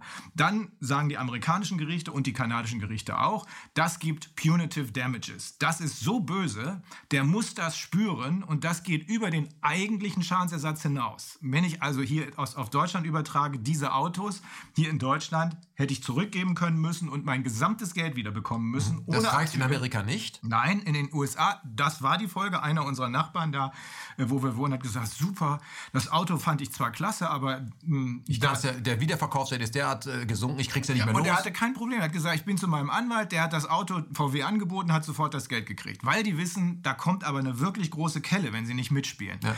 Und darüber hinaus haben die gesagt, und dafür zahlt ihr auch noch Strafschadensersatz. Mhm. In der Regel das im Schnitt vierfache, fünffache des tatsächlich entstandenen Schadens. Und das, also hier wird ein Exempel statuiert. Für alle anderen keine solchen exakt, Spielchen. Sonst exakt. lohnt sich vielleicht sogar noch. Genau das ist ja. es. Genau darum macht man das. Eine völlig sinnvolle Einrichtung, die hier natürlich von der Industrie immer abgewehrt wird, äh, von den Lobbyisten der Industrie. Deswegen ist es ja so entscheidend, dass wenigstens die Justiz funktioniert. Mhm. Denn wenn schon die Industrie glaubt, sie könne machen, was sie wollen, weil sie über dem Gesetz steht, beziehungsweise Beispiel Deutsche Bank sich ihre Gesetze gleich selbst schreibt. Ne? Dankenswerterweise haben wir ja diese ganzen Leute da kostenlos im, als Berater gehabt. Und wenn zweitens die Politik nur noch das macht, ich übertreibe jetzt ein wenig, aber nur noch das macht, was die Lobbyisten der Industrie ihr eingeflüstert haben, dann muss am Ende der letzte Rettungsanker der Demokratie, nämlich die Justiz, funktionieren. Diese letzte Halteleine, die muss halten. Und wenn die nicht hält, dann, so sagt es der äh, US Supreme Court in alten Entscheidungen und vermutlich jetzt bald in neueren auch, wenn diese Reißleine nicht hält, wenn der Bürger im im Gerichtssaal nicht mehr gehört wird, sein anspruchrechtliches Gehör nicht mehr ernst genommen wird, dann geht der Bürger nicht mehr ins Gericht, sondern dann geht er auf die Straße und holt sich sein Recht dort. Mhm. Und zwar bewaffnet. So sagen es diese Entscheidungen und das, damit rechne ich. Also zuerst wird das in den USA passieren. Also hoffe, bürgerkriegsähnliche Zustände. Könnte man natürlich sagen, ja, vielleicht will man das sogar, weil dann kann man die, die, die Special Forces einsetzen. Die, die Bundeswehr gehört in Deutschland ja inzwischen auch ins Straßenbild, weil sie PCR-Tests verteilt ja, oder Kindergärten schützt. Also und dies wird ja akzeptiert, das wird ja durch die Presse auch lanciert, dass das die neue Sicherheit ist. Und jeder, der da nicht mitspielt, ist ein Gefährder, weil es ja alles nur vorübergehend. Ja. Also es ist vorübergehend, das Kassieren der Demokratie ist alles vorübergehend. Ähm, das ist das, was Sie hier gerade angedeutet haben. Es ist also nicht so ungewöhnlich, dass Konzerne äh, im ganz großen Stil Millionen von Menschen extrem dreist abzocken und auffliegen. Von daher ist das, was Herr Drosten macht, das kennt man eigentlich ja, schon. Genau. Fliegt regelmäßig auf. Also nicht, das würde ja, das würde man, nee, wenn man millionenfach Autos verkaufen kann weltweit und glaubt, damit durchzukommen, wenn man wie die Deutsche Bank Immobilien verticken kann, die dann nichts wert sind und das machen kann. Wir reden jetzt nicht vom Finanzskandal, was man da alles zusammenpacken kann ja. oder Kühne und Nagel, was man da alles machen kann. Es wird immer wieder den Versuch geben, so etwas zu tun, in dem Wahn, man käme mit durch, ähm, weil man vielleicht gierig ist oder dann Scheuklappen auf dem Kopf hat oder vielleicht die auch selbst anlegen muss, um ja nicht hinzusehen, das endet am Ende in der Badewanne, das in einem Hotel. da endet das am Ende. So. Weil für manche ist es so gekommen. Ja. Äh, wir haben den Zusammenhang von Herrn Barschel habe ich nie ganz verstanden. Mhm. Ich kann mir schon vorstellen, dass da Dinge nicht aufgeklärt sind. Aber ich halte mich an das, was ich beweisen kann. Und hier in diesem Corona-Zusammenhang haben wir die Leute gehört, dieselben, die dann am Ende im Gericht auch als Sachverständige aussagen können werden. Und das, was wir da festgestellt haben, sind beweisbare Tatsachen. Mhm. Also natürlich kann man jetzt auch spekulieren, was, was sind die Hintergründe, dass das Ganze hier nicht einfach so aus Versehen passiert ist. Das ist uns jetzt in diesem, in diesem Rahmen auch klar geworden, sondern das ist vermutlich seit mindestens mindestens zehn Jahren äh, immer wieder eingespielt wurde, weil sich Politik und Wirtschaft immer wieder viel zu nahe gekommen sind und die äh, Wirtschaftskonzerninteressen, die sogenannten selbsternannten Eliten, die sich in Davos treffen und anderswo, äh, so viel Macht über die Politik bekommen haben, äh, dass inzwischen eben fraglich ist, mhm. Äh, für wen handelt Frau Merkel? Handelt sie noch für das Volk oder handelt, handelt sie für die, mit denen sie da ständig äh, sozusagen Seite an Seite gekungelt hat? Mhm. Das ist ja unsere, unser großes Bedenken, dass die Demokratie letzten Endes übernommen wird, ausgeschaltet wird ja. durch Konzerne, die en äh, entscheiden, ob wir das oder das sagen dürfen oder nicht sagen dürfen. Ja, da sind wir ja längst, weil wenn man sich anguckt, wer die großen Player sind und wo, äh, also und das eben auch ähm, ähm, Privatiers, also ja, die äh, von sich behaupten, sie wären eben Philanthropen, dass die dann auch an die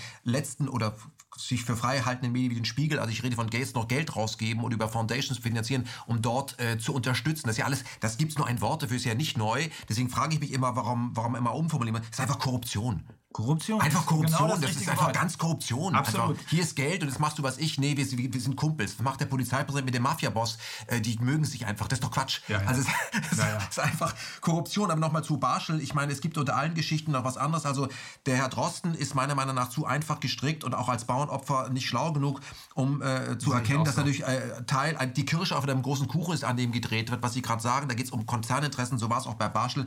Wissen ja viele nicht. Barschel war ja ähm, ein, ein ganz wichtiger Mann im der Iran Iran-Contra-Affäre, der diese riesigen Waffendeals ab, äh, ab durchgezogen hat zwischen BND und Stasi, die ja immer während Mauer noch. Das wissen viele nicht. Wenn man sich mit Pohlmann und Koma beschäftigt sagt man, ach so, deswegen ist er in der Badewanne gelandet. Da ging es um ganz andere Dinge. Ja, ging es um ganz andere Dinge. Ähm, lassen Sie uns aber mal zu, dem, äh, zu den drei Punkten kommen, die Sie vor einem äh, amerikanischen oder kanadischen Gericht als Sammelklage äh, sehen wollen und wohl auch bringen werden. Ähm, es gibt ja drei Fragen. Können Sie die drei Fragen für den Laien mal so formulieren, dass Sie sie versteht? Was wollen Sie vor dem Gericht verhandelt wissen? Wir wollen, dass das also wir wollen nicht darüber verhandeln, endlos in vielen Rechtsstreiten darüber verhandeln, war jetzt diese Maßnahme angemessen, erforderlich, geeignet oder nicht. Wir wollen auch weniger äh, ins, uns in die Feinheiten der Masken rein vertiefen. Das werden wir auch tun. Wir mhm. werden hier in Deutschland diese nächste Woche äh, werden wir eine Klage haben, die sich mit den Masken befasst, damit im Gericht per Beweisaufnahme geklärt wird, nützen die was? Und wenn nein, sind die gefährlich. Dafür spricht sehr viel. Mhm. Wir werden eine Klage hier in Deutschland machen oder zwei, die sich mit den PCR-Testfragen be äh, befassen, wo wir unter anderem eine Truppe verklagen werden, die Herrn Wodak, Herrn Bakti und Herrn Homburg, glaube ich, als Lügner bezeichnen, mhm. weil sie sagen, die lügen, wenn sie sagen, die PCR-Tests können keine Infektionen nachweisen. Das heißt also, ich werde eine äh, Unterlassungs- und Schadensersatzklage, nicht ich, sondern die Kollegen, eine Unterlassungs- und Schadensersatzklage einreichen, die sagt, ihr dürft nicht verleumden. Das heißt, die Beweislast liegt dann bei den anderen, die gesagt haben, Wodak und die anderen lügen. Die müssen dann beweisen, dass sie lügen. Mhm. Und wir können gleichzeitig natürlich locker den Beweis dafür anbringen, dass es wahr ist, weil wir haben die Zeugen ja alle schon gehört im mhm. Ausschuss. So, jetzt zurück zu den USA oder Kanada. Äh, wegen der Defizite hier im deutschen Recht, die ich eben beschrieben habe, in diesen Fällen mit strukturellem Ungleichgewicht. Und ich will nochmal betonen, das gilt nicht für alle Richter. Das gilt aber für einige Richter. Wegen dieser Defizite, das haben wir auch übrigens gesehen, es gab ja hier schon zwei äh, Rechtsstreite, ich glaube zwei Gastronomen waren das, einer in Hannover, da bin ich mit meinem Kollegen da gewesen, habe mir das angeguckt und einer hier in Berlin. Ich glaube, das war auch ein Gastronom. In dem Fall in Hannover, ich glaube, der Berliner hat sich dann weitgehend an dem orientiert, was in Hannover passiert ist, hat das Gericht ja am Ende gesagt, ja, lässt sich hören, was sie sagen, aber, und jetzt sind wir völlig außerhalb des Rechts, aber ich muss ja auch überlegen als Richter, wenn ich Ihnen, Gastronomen, jetzt recht gebe, wie das sich auswirkt hier in Niedersachsen und oh mein Gott, wie wirkt sich das denn bundesweit aus? Das ist so teuer, das geht über meine Kompetenz hinaus. Das ist eine politische Entscheidung. Ja, und dann sind wir wieder genau bei denen, die den ganzen Mist verbockt haben. Die sollen das dann entscheiden. Also eine völlige Aufgabe. Also die sollen entscheiden, ob man über sie richten darf. Ja, da, das genau, ist es genau ja. das. Weisungsbefugt. Das, das war uns vorher klar, mhm. weil dieser Richter müsste ja gegen seinen eigenen Dienstherrn entscheiden, mhm. wenn er Schadensersatz zubilligt. Ne? Das Land Niedersachsen ist sein Chef. Ja. Äh, ähnlich bei äh, VW. Da war immer klar, in, in äh, Niedersachsen brauchst du keine Klage einzureichen. Denn äh, das Land ist beteiligt an VW. 20 Prozent. Ne? Ja. Äh, sehr umstritten, aber wie auch immer. Und das ist der Grund. Und das meiner Ansicht nach nicht funktionierende Beweisrecht in Deutschland. Das ist der Grund dafür, dass wir gesagt haben, wir machen das in den USA oder in Kanada, weil die haben diese Class Action. Mhm. Und das funktioniert wie folgt. Es muss jemand, der durch diese PCR-Test induzierten Lockdowns geschädigt wurde. Einer. Einer. Es kann jeder sein. Mhm. Ne? Wir haben jetzt überlegt mit den Kollegen, war ein fünfjähriges Kind im Spiel, äh, false positive. Das hat dann einige Drangsalierereien über sich ergehen lassen müssen, hat schwere psychische Schäden, das unterschätzt man immer, schwere psychische Schäden davon getragen. Äh, wir wollten dieses Kind in Kalifornien klagen lassen. Wir sind aber immer noch nicht so weit, dass wir das abschließend bestimmt haben, was wir tun. Mhm. Aber jedenfalls, Einer muss klagen, weil er durch diese Drosten-PCR-Test mhm. induzierten Lockdowns, wir dürfen nicht vergessen, das fing alles mit Drosten an ich glaube, ich hatte es vorhin gesagt, es gab zeitgleich ein chinesisches Papier. Ja. Das ist merkwürdigerweise von der WHO nicht gepusht worden, obwohl es in der wissenschaftlichen Qualität um Längen über mhm. dem Drostenmüll stand. Und äh, weil gerade Wuhan äh, hatten ja das Problem als erste, mhm. man muss man sich auch die Frage stellen, als es auftauchte, war es ja ähm, im, im, Dezember, wurde es ja international publiziert, wo es da aber unter 30 äh, Verletzten gab. Wieso war das eine Weltpressemeldung? Was ist da eigentlich genau? Also sind alles so Geschichten. In ja. China sind 17 Leute verletzt. Ah ja, das ist eine Meldung. Interessant. Also das muss man ja auch nochmal hinterfragen. Es spricht alles dafür, dass es inszeniert war. Ja. Aber jedenfalls, warum pushen die den Drosten-Test, der, wie wir jetzt wissen, erkennbar darauf ausgerichtet war, möglichst viele False Positives zu produzieren, ohne dass die Öffentlichkeit weiß, dass es mhm. false ist? Warum nicht das wesentlich bessere chinesische Papier, mit dem gar keine Fälle oder so gut wie keine Fälle, mhm. jedenfalls nicht über die Grippe hinausgehenden Fälle erkannt worden wären? Nun, wir haben zwei Journalisten da draußen, der hat uns gerade berichtet, die Chinesen, die ja zusammen mit Bill Gates äh, die WHO kontrollieren. Mhm. Die Chinesen haben zwar dafür gesorgt oder es zugelassen, dass der völlig schrottige Drosten-Test mit den dann ganz viele False Positives pro, äh, produzierenden PCR-Testempfehlungen weltweit empfohlen wird, aber sie selber scheinen den nicht benutzt zu haben, sondern sie haben ihren eigenen viel besseren benutzt und deswegen waren jetzt plötzlich alle wieder gesund bei denen. Ne? Mhm. Ja, also zurück zur Sammelklage. Wir brauchen einen Kläger, der dem Gericht sagt, dieser Test ist Schrott und hier sind meine ganzen Beweismittel, die musst du alle hören. Und übrigens, ich bin nicht der Einzige, sondern hinter mir sind noch 100.000 weitere in den USA, in es sind Millionen. Überall. Es sind, Millionen. Millionen. Ja. Äh, und die können jetzt natürlich auch alle kommen. Und da haben wir hier 33 Milliarden Klagen. Mhm. Aber wollen wir das nicht so machen, dass wir die hierfür vorgesehene Klageform benutzen, indem wir dich, Richter, bitten, das als Class Action zuzulassen? Als Sammelklage. Als Sammelklage ja. zuzulassen. Class heißt äh, Gruppe und Action heißt Klage. Besteht die Gefahr, dass wenn das verloren geht, dass alle verloren haben? Wenn, wenn, also, wenn dieses als Sammelklage zugelassen wird, dann wird das weltweit für jeden erkennbar publiziert werden. Für jeden, der auf gleiche Weise geschädigt wurde. Mhm. Und dann kann jeder sich anschließen. Sich an, muss er aber nicht. Mhm. Jeder kann auch sagen, nee, ich habe ja hier, da läuft ja irgend so, es gibt hier so einige Chaoten, die von sich behaupten, sie würden das alles viel besser wissen.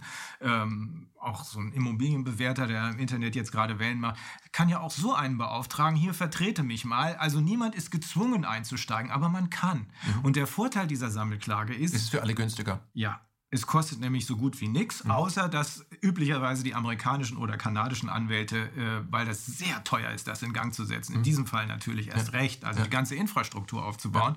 Ja. Äh, das ist kein Spaziergang, muss man oh, sagen, oh nein, weil die nein. Gegenseite wird sich natürlich wehren. Man muss da schon mit dem Flugzeugträger kommen und das kostet Geld. Das ist richtig. Das ist richtig. Man braucht wirklich gute Leute und ich ich kann Ihnen nur sagen, ich erinnere mich dunkel daran, äh, wie ich, äh, als ich noch an der Uni tätig war, wir, wir am Lehrstuhl Professor Dr. Erwin Deutsch, war ein ganz großer, also wirklich ein großartiger Jurist, der Haftungsrechter, international anerkannt, saßen die ganzen Leute, die promoviert haben und die Leute, die habilitiert haben, mittags immer zusammen und haben dann brainstorming-mäßig gesagt, oh Mensch, wie, wie würdet ihr denn das hier lösen? Und ich habe doch hier, an diesem Problem komme ich nie weiter. Das muss man sich ein bisschen wie Schach vorstellen, wo man sich auf den Gegner vorbereitet was wir jetzt machen. Ja. Damals nicht. Damals ja. hatten wir keinen Gegner, sondern wir haben uns einfach nur ausgetauscht. Mhm. Aber das, was wir jetzt machen mit den Kollegen, also es hat mich wirklich beeindruckt. Das waren zielgerichtet, präzise, schnell gedacht, nicht lange rumgelabert. Keiner wollte sich hier irgendwie produzieren. Oh, guck mal, Herr Lehrer, ich weiß auch noch was. Sondern alles nur auf die Sache bezogen.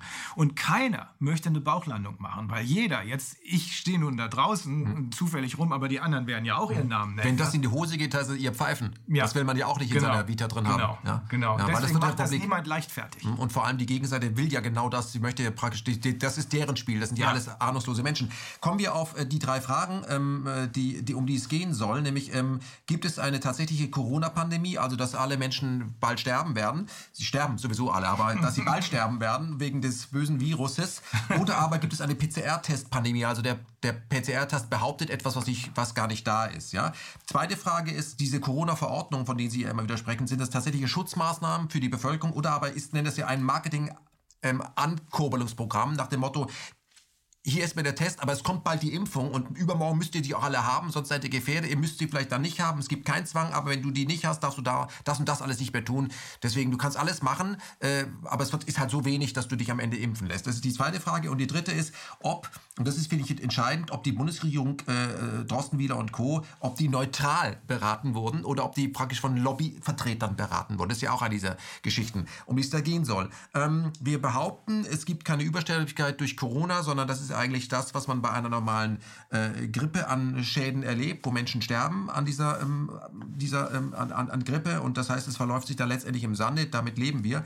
Aber jetzt nochmal zurück zu den Vereinigten Staaten. Warum sie es in den Vereinigten Staaten machen, in Kanada oder den USA. Nochmal zum Thema Sammelklage.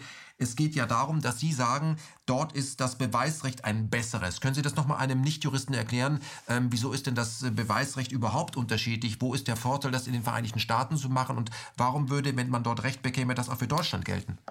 Also die äh, drei, die, ich will kurz die eine Frage, haben wir hier eine PCR-Test-Pandemie mhm. oder eine Corona-Pandemie, die können wir ganz klar so beantworten, nach dem, was wir im Ausschuss erfahren haben, von nicht Leichtgewichten, sondern Professor Kämmerer, Professor Kapell, äh, von den Professor Hüter, äh, die, die, die, die, Wirtschaftswissenschaftler, äh, Professor äh, Meyer, wie sie alle heißen. Wir haben eine PCR-Test-Pandemie, wir haben keine Corona-Pandemie. Das ist alles vorgetäuscht, weil es um ganz andere Dinge geht. Es versuchen diejenigen, die das Ganze steuern, die Konzerne, die wir jetzt erkennen können, die das Ganze steuern, die versuchen eben dadurch, dass sie die Demokratie aushebeln und über Angst und Schrecken die Menschen dazu bringen, dass sie machen, ohne zu fragen, was äh, von ihnen erfordert wird, Geld zu machen lasst euch impfen, weil das ist die einzige Chance. Mhm. So also wie Schweinegrippe, da geht es um sehr viel Geld und die, die Regierung kaufen ja, und wenn sie nachher verschotten. Ja, ja. sie, sie kaufen ja. Haben es damals gekauft für hunderte von Millionen, vielleicht auch Milliarden und ja. mussten es dann wieder vernichten, Geheimpapiere. weil dankenswerterweise Wolfgang Wodak dazwischen gesteppt ist und mhm. dafür gesorgt hat, dass das, was schon als Impfnummer begonnen hat, abgebrochen wurde und der ganze Müll entsorgt wurde, weil sich herausgestellt hat, es war eine harmlose Grippe. Mhm. Aber 700 Kinder in ganz Europa sind lebenslänglich schwerst behindert wegen Narkolepsie. Das geht nie wieder weg. Ne? So, und wir machen das in den USA wegen des Beweisrechts oder in Kanada. Das äh, Law of Evidence, das ist, das ist der Begriff für das Beweisrecht, ist in der Theorie unserem nicht unähnlich. Also auch da gilt der Grundsatz, genauso wie hier, über streitigen, aber entscheidungserheblichen Sachvortrag muss Beweis erhoben werden. Hier ist der streitige Sachvortrag, was können diese PCR-Tests? Können die wirklich was über Infektionen aussagen oder können sie das nicht? Und wie würde das bewiesen werden, dass sie es können oder nicht können? Indem man Sachverständige dazu hört. Ein Richter kann ja, der kann auch würfeln oder er kann, äh, er kann das machen, was äh, Drosten mit seinem Test macht, also Kaffeesatz lesen. Ähm, aber er soll nachvollziehbar zu seinem Urteil gelangen. Und nachvollziehbar bedeutet, dass man hinterher überprüfen können muss, auf welcher Grundlage mhm. hat der Mann denn gesagt, der PCL-Test kann das nicht. Mhm. Und da der Richter diesen eigenen Sachverstand nicht hat, in der Regel ist er ja kein, äh, was weiß ich, Molekularbiologe oder mhm. Epidemiologe oder sowas. Er ist Golfer. Golfer. Ja, das war früher mal so. Ich glaube, einige arbeiten schon ganz schön äh, massiv, aber äh, früher galt das mal so. Um 14, ich werde jetzt Richter, weil ich um 14 Uhr auf dem Tennis- oder Golfplatz stehen können möchte. Aber wer wären Ihr Experten? Also, äh, John Ioannidis wäre es natürlich. John wäre einer. Michael Levitt wäre da.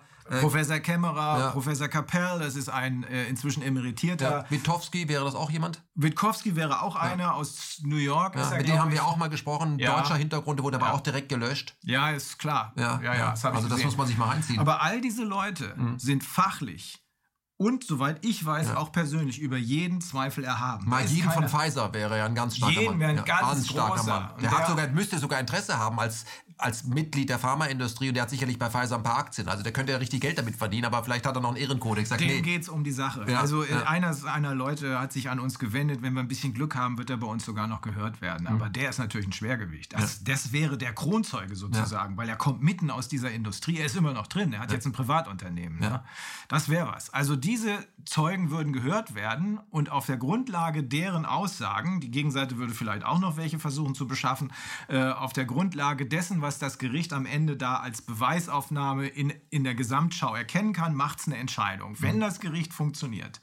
Jetzt könnte die andere Seite sagen, naja, wir haben auch ein paar Schwergewichte. Wir haben einen Mann, dessen Doktorarbeit nicht auffindbar ist. Dann haben wir einen Tierarzt, das ist jetzt kein Scherz. Wir haben den Herrn Wieler, das ist ein Tierarzt und dann haben wir noch einen Bankkaufmann, der das Gesundheitsministerium leitet. Das ist doch alles Wahnsinn. Und wir haben noch einen Philosophen, der äh, wegen Genozidvorwürfen in die Kritik geraten ist. Das ist Herr Tedros, der wiederum mhm. der WHO vorstellt. Und der von Gavi aber kommt. Also ein, also, also ein Haufen Leute, ja. die ganz schwache Personen sind. Mhm. Aber alle irgendwie dann auch was mit Bill Gates immer wieder zu tun haben. Also Gavi ist ja Bill Gates, sitzt jetzt bei WHO und ist immer der Meinung von Bill Gates. Ja. Das ist ja auch wieder Korruption. Sie haben es vorhin gesagt, Chinesen und äh, Gates, also dass man schon in einem Abend, die, die Chinesen, die 1,2 Milliarden Chinesen und der eine Bill Gates bestimmen die WHO. Können Sie das mal beweisen? Also können Sie das naja, das ist ja offensichtlich. Also jeder weiß, dass die Chinesen der, derjenige Staat sind, die am meisten Geld in die WHO packen und der größte private Sponsor. Das, das darf man übrigens nicht vergessen. Das ist ja keine staatliche Institution. Genauso Tut immer so. Weltgesundheitsorganisation, ja, ja, ja. erklärt immer das so. Das ist ein reiner Privatclub.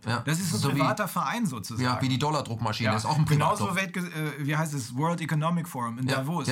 Das ist alles private Nummer. Deswegen muss man sich dagegen wehren, mhm. dass uns Private versuchen zu erzählen, wie wir zu leben haben, mhm. wo unsere Meinungsfreiheit endet. Aber, Aber ich darf mal kurz zwischenfragen, ja. äh, mich, weil da fällt mir meine Freundin ein von drei Wettertaft. Sie wissen, sie, Frau, Frau, ähm, Frau, wie heißt sie doch gleich? Uschi. Ja, unsere ehemalige, die jetzt da auf diesen Job gekommen ist, die hatte gesagt, wir alle sind, wir haben jetzt zwei Feinde. Mhm. Ähm, wir haben eben Corona, den Coronavirus in the world will win und wir haben Corona-Fatigue. Mhm. Also die Müdigkeit. Und das ist, das spielt in unsere Karten. Mhm. Weil die Leute werden müde, sie werden sauer.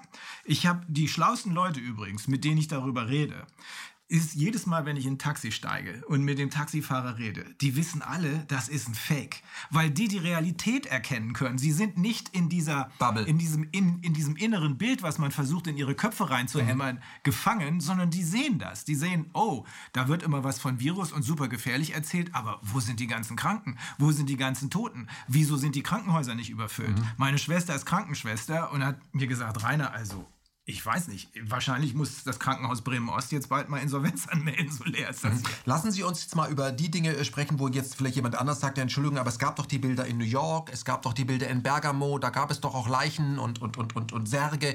Ähm, die, gab es die oder gab es die nicht? Doch, die gab es. Diese Fotos, diese Bilder sind ja echt, aber sie wurden natürlich benutzt. Natürlich sollte man nicht sagen, das ist ja schon wieder eine vorweggenommene Beweiswürdigung, aber sie wurden benutzt. Und zwar ist in, wir haben ja mit äh, ganz vielen italienischen Wissenschaftlern und Ärzten in unserem Corona-Ausschuss gesprochen, weil wir ja auch wissen wollten, was ist denn da wirklich los gewesen. Und in New York haben mhm. wir mit Pam Popper aus den USA gesprochen. Da gab es ja ein Schiff mit 1000 Betten. 1000 Betten war so gut wie leer, 20, 30 Leute sind da drauf. Also in New York wissen wir, da waren einzelne Krankenhäuser tatsächlich overwhelmed, aber nur nur einzelne. Das Krankenhausschiff wurde gar nicht erst in Anspruch genommen. Wir dürfen auch nicht vergessen, dass äh, die Amerikaner gesundheitlich in einem wesentlich schlechteren Zustand sind als wir. Jahrelang hat da die Lebensmittelindustrie die Leute an Medikamente gewöhnt, an ganz viel Zucker gewöhnt. Deswegen haben wir da, was mir schon gar nicht mehr aufgefallen ist, aber meiner Frau, sehr viele Leute, die obese sind, also schwer übergewichtig. Mhm. Die haben in der Regel schlimme Vorschädigungen, Diabetes, Bluthochdruck und Herz-Kreislauf, was nicht alles. Da sind viele Leute in Panik versetzt worden und in Panik in die Krankenhäuser gerannt, die normalerweise ein paar Tage zu Hause geblieben wären. Und damit kam es zur Überlastung. Damit kam es in einigen Ecken zur Überlastung, die auch da allerdings, genau wie in Italien oder auch wie hier in Deutschland, hat ja Professor Püschel dankenswerterweise festgestellt, die hatten fast alle ihre, ihre, ihre durchschnittliche Lebenserwartung weit überschritten. Also böse formuliert, die waren fällig. Äh, hätten die sich anders ernährt, hätten die sich anders bewegt, dann vielleicht nicht. Darauf, mhm. darauf will ja Herr Bakti immer zu sprechen kommen. Will nur keiner hören, weil wenn man das hört, dann wird ja wiederum die äh, Pharmaindustrie sagen, oh scheiße, bloß nicht gesund leben, bloß nicht gesund ernähren, wie sollen wir denen dann noch irgendwas verkaufen? Aber jedenfalls sind viele Leute in die Krankenhäuser gelaufen, die normalerweise zu Hause geblieben wären. Die haben sich da mit nosokomialen, also Krankenhauskeimen infiziert, die sie mhm. normalerweise nicht gekriegt hätten und sie wurden falsch behandelt. Ähm, also das hat sich hochgeschaukelt. Das hat sich, es sind, es, es sind nicht die, es ist nicht die Krankheit gewesen, sondern es ist in dem Fall, wie auch in Bergamo, erkläre ich gleich kurz, äh, ist es die, äh, sind es die Maßnahmen gewesen, diese Panikmache und dann eben leider Falschbehandlung, mhm. weil man ein Medikament, ähm, dieses Hydroxychloroquine, äh, in vielfach erhöhter Dosis gegeben hat, weil ein englischer Arzt das Medikament mit einem ähnlich klingenden verwechselt hat. Verwechselt hat, ja. Und deshalb gesagt hat, da musst du die und die Dosis machen. Da hatte man am Ende 10 Milligramm im Blut, das Herz flimmern und dann ist man tot. Also gerade Hydroxychloroquine verursacht sowas. Mhm. Ähm, deswegen sind in Brasilien auch Studien abgebrochen worden, weil es war eine falsche Dosis. Außerdem soll das gut geeignet sein für für vorbeugende Maßnahmen. Aber wenn jemand tatsächlich krank ist an irgendeiner dieser grippeähnlichen Infektionen, dann soll man das besser nicht mehr nehmen und schon gar nicht in dieser erhöhten ähm, Dosis. Weil, weil, das eine Überdosis ist. Ja, und weil in New York, das muss man wissen, ähm, da hat es ja überwiegend Schwarze und Leute mit Latino-Hintergrund gerissen. Warum? Weil die vielfach aus Gegenden kommen, wo genetisch, äh, nicht jetzt physisch direkt daherkommen, aber genetisch, wo die Malaria prävalent ist. Wo also ganz viele Leute an Malaria erkranken und da hat sich ein Gendefekt entwickelt, der heißt Favismus, F-A-V-I-S, Muss. Und äh, das schützt dann so ein bisschen gegen die Malaria-Geschichte, ist aber gleichzeitig ein Einfallstor für diese, wie ich jetzt schon fast glaube, absichtliche Falschbehandlung, ne? wenn wir an Bevölkerungsreduktion denken, was ja manche Leute im Kopf haben hier. Ähm, es ist ihnen dieses Medikament völlig überdosiert gegeben worden und diese 20 bis 30 Prozent, so viel sind das innerhalb der schwarzen und der Latino-Bevölkerung, diese äh, 20 bis 30 Prozent, die diesen Favismus haben, bei denen wird dann der Sauerstoff nicht mehr transportiert, da werden da platzen praktisch die roten Blutkörperchen. Und wenn man die dann auch noch, statt mit einer, Sauer, äh, mit einer Maske mit Sauerstoff zu versorgen, intubiert, dann sterben die. Hm. Was ist dran, dass Menschen, die ähm, ins Krankenhaus gekommen sind und sich mit so etwas behandelt haben, dass die Krankenhäuser Geld bekommen haben, wenn sie auch später sagen, die hatten Covid? Das habe ich am Anfang nicht geglaubt, aber es ist tatsächlich so. Äh, es ging die Geschichte rum und ich habe gesagt, also jetzt sind wir wirklich im Bereich der Verschwörungstheorien, dass die normale Behandlung äh, verdrei oder die Kosten für die normale Behandlung verdreifacht werden erstmal erhöht werden, wenn man den als Covid äh, identifiziert und dann verdreifacht werden, wenn man ihn beatmet. Ist aber tatsächlich so. Mhm. Ich wer, wer hat denn das Geld bezahlt? Äh, ich nehme an, die Versicherer waren das. Mhm. Das kann ja sonst niemand gewesen sein. Mhm. Äh, jedenfalls war das. Also jeden, den die an eine Beatmungsmaschine packt, und das ist jetzt äh, genau. und nicht so einfach, man wird mit Keim versehen und wer seine eigene Atmung aufgeht in der Maschine, der ist, der ist, der stirbt, also er ist ja. ganz auf einem ganz dünnen Eis. Wenn ihr das mit möglichst viel macht, kriegt ihr dafür Prämien. Ja, so ist es. So ist das es. Wahnsinn. Also statt 13.000 waren es, glaube ich, 36 oder 39.000. Ja, also es lohnt sich richtig. Mhm. Und wenn es um, in dieser Branche um Geld geht, dann sage ich als äh, Krankenhaus, äh, was vielleicht so halbrote Zahlen schreibt, lass uns das Geld reinholen. Wie, ich, noch ein paar, ich muss noch ein paar Hüften einbauen. Und die gleichen Geschichten hören wir aus Namibia und aus anderen Ländern. Also mhm. das, äh, da, hier ist es definitiv nachgewiesen. Ich habe ja, weiß nicht, glauben konnte, extra überprüft, ob so ist. In den USA tatsächlich, es ist so. Wir wissen es aber auch aus Namibia, beziehungsweise haben gehört, dass es da so ist, aus Italien, aus Spanien, aus anderen Ländern, weil uns die Leute, mit denen wir sprechen im Ausschuss, das so bestätigt haben. Mhm. Aber, aber überprüfen lassen, habe ich das in den USA und da stimmt es tatsächlich. Lassen Sie uns zu Bergamo kommen, weil ich ja. kenne sehr viele kluge Menschen auch mit universitärem Hintergrund, die gesagt haben, was ist denn mit Italien? Ihr seid ja verantwortungslos, ihr Corona-Leugner, mm. jeder Tote, den mm. wir verhindern können, jedes Leben zählt. Ja. Stimmt ja auch. Ne? Denke ja. ich, aber dann mach die Zigarette bitte aus, ja? Weil, weil, du gefährdest mich gerade. Es gibt eine Atemwegserkrankung, du gefährdest dich selbst, du gefährdest mich. Also es gab ja die Leichen in äh, die damals Italien, Bergamo. Da sind ja viele Menschen gestorben. Was, das, mm. Die gab es doch. Die gab es. Das, äh, da gab es tatsächlich wohl eine äh, erhöhte Mortalität. Die Frage ist nur, worauf ist sie zurückzuführen? War das Covid? Und die Mediziner, mit denen wir gesprochen haben und die Wissenschaftler aus Italien, das ist immer ein bisschen schwierig, weil die Italiener nicht wirklich gut Englisch sprechen, aber die, mit denen wir gesprochen haben, uns Folgendes geschildert.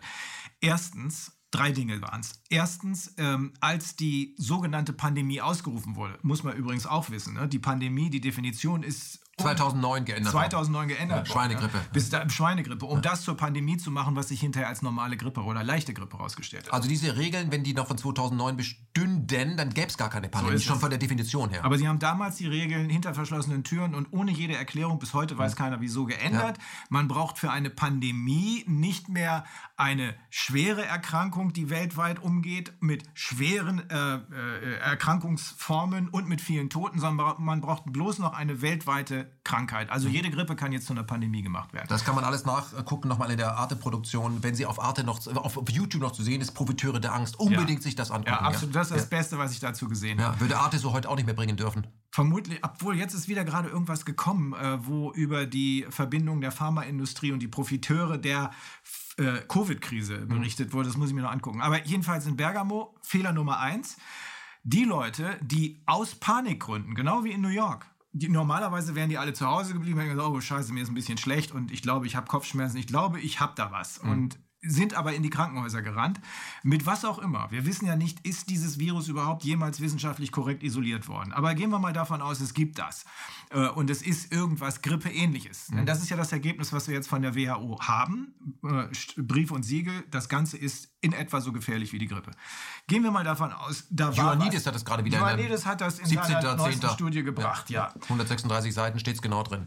Wir haben jemanden das zitieren lassen, sind deswegen bei YouTube gesperrt oh worden. Gott, weil das ja. widerspricht den Regeln. Wieso ist doch ein WHO-Papier? Ja, genau. Ja, und da muss man sehen, die Leute sind nicht monolithisch auf der anderen Seite, ja. stehen, steht uns kein Block gegenüber. Da gibt es widerstreitende Interessen. Möglicherweise sind die Chinesen nicht mehr mit dem einverstanden, was Bill Gates erzählt oder er nicht mehr mit dem, was sie erzählen, sodass die WHO dann nicht mehr mit einer Stimme spricht. Weil ich könnte mir schon vorstellen, dass die Chinesen natürlich froh darüber sind, dass sie, weil sie wussten, was los ist, weil sie ihrem eigenen Papier vertraut haben, ihre Wirtschaft wieder in Gang gesetzt haben. Aber was nützt ihnen die Wirtschaft in Gang zu setzen, wenn ihre Absatzmärkte im Eimer sind? Mhm. Ne? Also irgendwas läuft da, das ist alles äh, nicht ganz einheitlich. Aber die Leute, die ins Krankenhaus gerast sind, haben die Krankenhäuser angeblich blockiert, weil man ja mit einer Riesenwelle von Covid-Erkrankungen rechnete. Also sind die Leute alle rausgenommen worden aus den Krankenhäusern, die jetzt mit einer Grippe oder einer Erkältung da saßen, und sind in die Altenheime gebracht worden. Dort trafen sie auf eine sehr alte Bevölkerung. Italien und diese Gegend da oben um Bergamo ist mit einer der ältesten Regionen in Europa. Ja, weltweit, getoppt nur noch die Japaner. Ja, stimmt, ja, ja. stimmt. Und ähm, da sind schon manche dabei gewesen, deren Immunsystem einfach nicht mehr so richtig intakt war. Das war zusätzlich geschwächt worden, weil man vorher eine Grippeimpfung äh, da durchgezogen hat. Das heißt, die waren schon angeschlagen? Die waren schon mhm. schwer angeschlagen und dann kann eine ganz normale Grippe die Leute töten, mhm. wenn man die so direkt in Kontakt bringt mit den tatsächlich Und Grippe tötet ja auch. Grippe ist keine Natürlich. harmlose Erkrankung. Nein, das hat auch nie jemand gesagt. Also wir haben, was immer es ist, Niemand von uns, uns ist ein, also ein Corona-Leugner vielleicht, aber nicht ein Krankheitsleugner. Da ist was, klar. Mhm. Aber aber das, was daraus gemacht wurde, das ist es nicht. Und die Maßnahmen, die ergriffen wurden, die hätten hier, haben Sie ja selber gesagt, auch dann hätte man auch Autos abschaffen müssen und mhm. äh, alles Mögliche. Das war der erste Fehler. Und äh, der auch die Grippewelle von 2008, 2009 war die ja, glaube ich, hätte ja auch dazu führen müssen, dass ja. man, dass man sagt, oh, das schaffen wir nicht. Das hat man ja auch äh, auch geschafft. Es wurde noch in den großen Gazetten, wir kriegen das hin. Ja, natürlich. Es gab keine Überlastung, was nicht heißt, dass es keine Krankheit gibt. Ja. Aber wenn man das eben äh, ohne Panik angeht, weil man das nicht zum Geschäft macht und Panik führt zum Geschäft, äh, dann, dann, dann muss man sich fragen, wie haben wir das denn damals gemacht? Da sind 25.000 Menschen gestorben. War ja, auch so. das hat keinen so richtig interessiert. Also und dann, also Falschbehandlung, man hat die Leute da reingepackt, wo sie eigentlich gar nicht hingehörten, wo sie wirklich auf eine geschwächte Bevölkerungsgruppe traf und die Leute waren vorher noch mehr geschwächt worden, weil man sie geimpft hatte. Das ist ja immer eine leichte Erkrankung, die dadurch hervorgerufen mhm. wird und gerade bei Leuten, deren Immunsystem sowieso kaputt ist oder angeschlagen ist, kann das dann eben tödlich sein. Und das Dritte, das waren dann die Bilder. Da haben uns die Leute erzählt, ähm, diese Bilder wurden sozusagen benutzt, vielleicht auch inszeniert, also ganz viele Särge da draußen und Militärfahrzeuge, äh, um dem Rest der Welt, gerade hier in Deutschland übrigens, Angst zu machen. Weil mhm. hier gab es ja nichts, hier war ja Ruhe. Mhm. Aber äh, das kommt über die Grenze. Das, das, war Absicht. Also wir haben ja mit den italienischen Kollegen, jetzt rede ich von den Anwälten, dann teilweise sehr, sehr, sehr guten Draht. Eine Kollegin, äh, Dr. Holzeisen, spricht perfekt Deutsch, die ist, äh, glaube ich, Tirolerin, also tolle Frau. Äh, so erfahren wir dann wirklich, was los ist. Ähm, diese Bilder rühren unter anderem daher, dass Italien ja römisch-katholisch ist und äh, die Leute werden normalerweise da beerdigt und in der Regel jedenfalls nicht verbrannt. Und hier hatte man die Panik so weit ausgedehnt, dass niemand mehr diesen Toten zu nahe kommen wollte. Übrigens dasselbe berichten uns die Kollegen aus Namibia. Abstand und also diese, diese, diese Dings Ganzkörperklamotte. Ja, so, so, wie die Pest. Wie bei Outbreak. Ja, ja, Aber äh, völlig ohne Grund. Aus einem Grund schon, weil man die Bilder brauchte, die Panikbilder. So, nun gibt es aber also die dürfen wir nicht beerdigen. Normalerweise werden die irgendwie mit einer Prozession durch den Ort geführt und so. Nein, nein, geht alles gar nicht mehr. Die müssen verbrannt werden. Ja, aber wie denn? Wir haben ja gar keine Krematorien. Krematorien. Ja. Und darum mussten die abtransportiert werden in Gegenden, wo es dann doch Krematorien oder wo es genügend Krematorien gab. Das ist der Hintergrund dieser Bilder. Eine reine Inszenierung. Mhm. Das heißt, die Medien sind hier als Geschmacksverstärker und haben ja, ja auch Geld bekommen von Gates und seinen äh, Freunden. Offenbar sind dieselben um Typen, die da rein investiert haben in die äh, pharmazeutische und Tech-Industrie, haben auch auch in die mhm. Medien investiert. Der Film mich, jetzt könnte man natürlich sagen, ja, das ist ja alles, das denkt ihr euch so aus, das ist ja, das klingt ja nach Komplott. Ne? Nein, muss man sagen, klingt es nicht, können Sie auch beweisen, denn 2019 traf sich ja die CDU auf dem äh, Global Health Congress, finde ich mhm. mal starke Namen immer, und da sprachen Menschen, die 2020 auch gesprochen haben und das, was man dort gesagt, was kommen könnte, kam dann tatsächlich auch. Und ähm, ich rede jetzt nicht von Event 201 und ähm, konnten beschädigen, dass das, was man vorher besprochen hat, was kommen könnte, jetzt ist können Sie mir mal sagen, äh, das denke ich mir nicht aus. Äh, Global Health Congress von der CDU veranstaltet. Wer war denn damals 2019 da Gastredner? Ja, wir haben, als wir dann immer mehr festgestellt haben, dass unsere anfänglichen Fragen und Zweifel berechtigt waren und dass es hier offenbar um eine inszenierte Geschichte ging, weil der Hintergrund war ja in dem Moment weg, als klar war, dass die PCR-Tests keine Infektionen nachweisen können und in dem Moment weg, als klar war, dass diese Gefährlichkeit dieser Krankheit wesentlich geringer ist. Da haben wir uns gefragt, wer hat denn Interesse daran? Wie kommt denn das, dass das so läuft? Und haben dann im Internet, ich glaube, das war Wolfgang Wodaks Frau, die das gefunden hat, einen Bericht über den Ablauf eines Global Health irgendwas Kongresses der CDU-Fraktion gesehen. Und da haben wir gedacht, naja gut, ich habe gesagt, Wolfgang, also drei Stunden noch was, das kann ich mir nicht angucken, ich habe keine Zeit. Nee, nee, guck mal rein, wer da ist. Und äh, da waren also nicht nur Angela Merkel und Jens Spahn und noch so ein paar CDU-Leute, die man da auch erwarten würde, sondern da war Herr Drosten, da war Herr Wieler, da, da war Herr Tedros. Tedros und Chef der WHO. Chef der WHO. Die schwachen Figuren, also die aus unserer Sicht hm. äh, jetzt, aus unserer Sicht Marionetten, hm. an deren Fäden jemand hm. anders zieht. Da war alle, auch der Welcome Trust. Da war der Welcome Trust, hm. Cheflobbyist äh, des Welcome Trust. Das ist die, die zweitgrößte Gesundheitsfoundation der Welt. Und da war der Cheflobbyist der Bill und Melinda Gates Stiftung. Genau die Typen. Hm, vielleicht hatten die Zeit. Die Oder wollten alle in die CDU eintreten. Das, das ist es. Das, das kann gut sein. Ja. Das C hat die so interessiert. Ja, ja, Corona, oder? Ja, dafür steht es eigentlich. CDU Corona.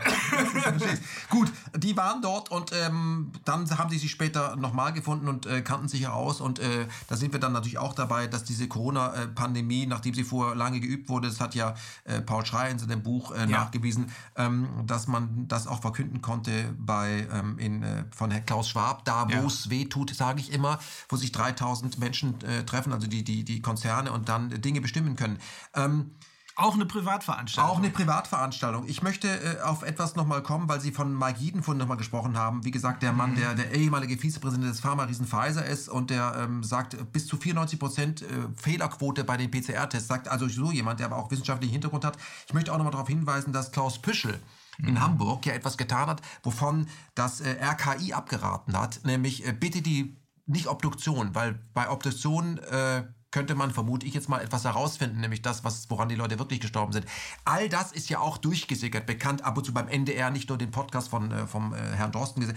Da hätte man sagen, wieso denn, wieso möchte das RKI, dass die Leichen nicht geöffnet werden? Das ist ja wie ja. wenn, wenn die Polizei sagt, äh, bei, dem, bei der Leiche am Tatort bitte keine Richts Gerichtsmedizin. Das, das Wir wollen sich, nicht wissen, ob er ermordet wurde oder selbst gestorben Haben Sie was damit zu tun? Oder ja. was? Also das ist ja so dick auf, so plump. Wo, wo, ist, wo bleibt denn der Aufschrei auch von der, von der lokalen Presse?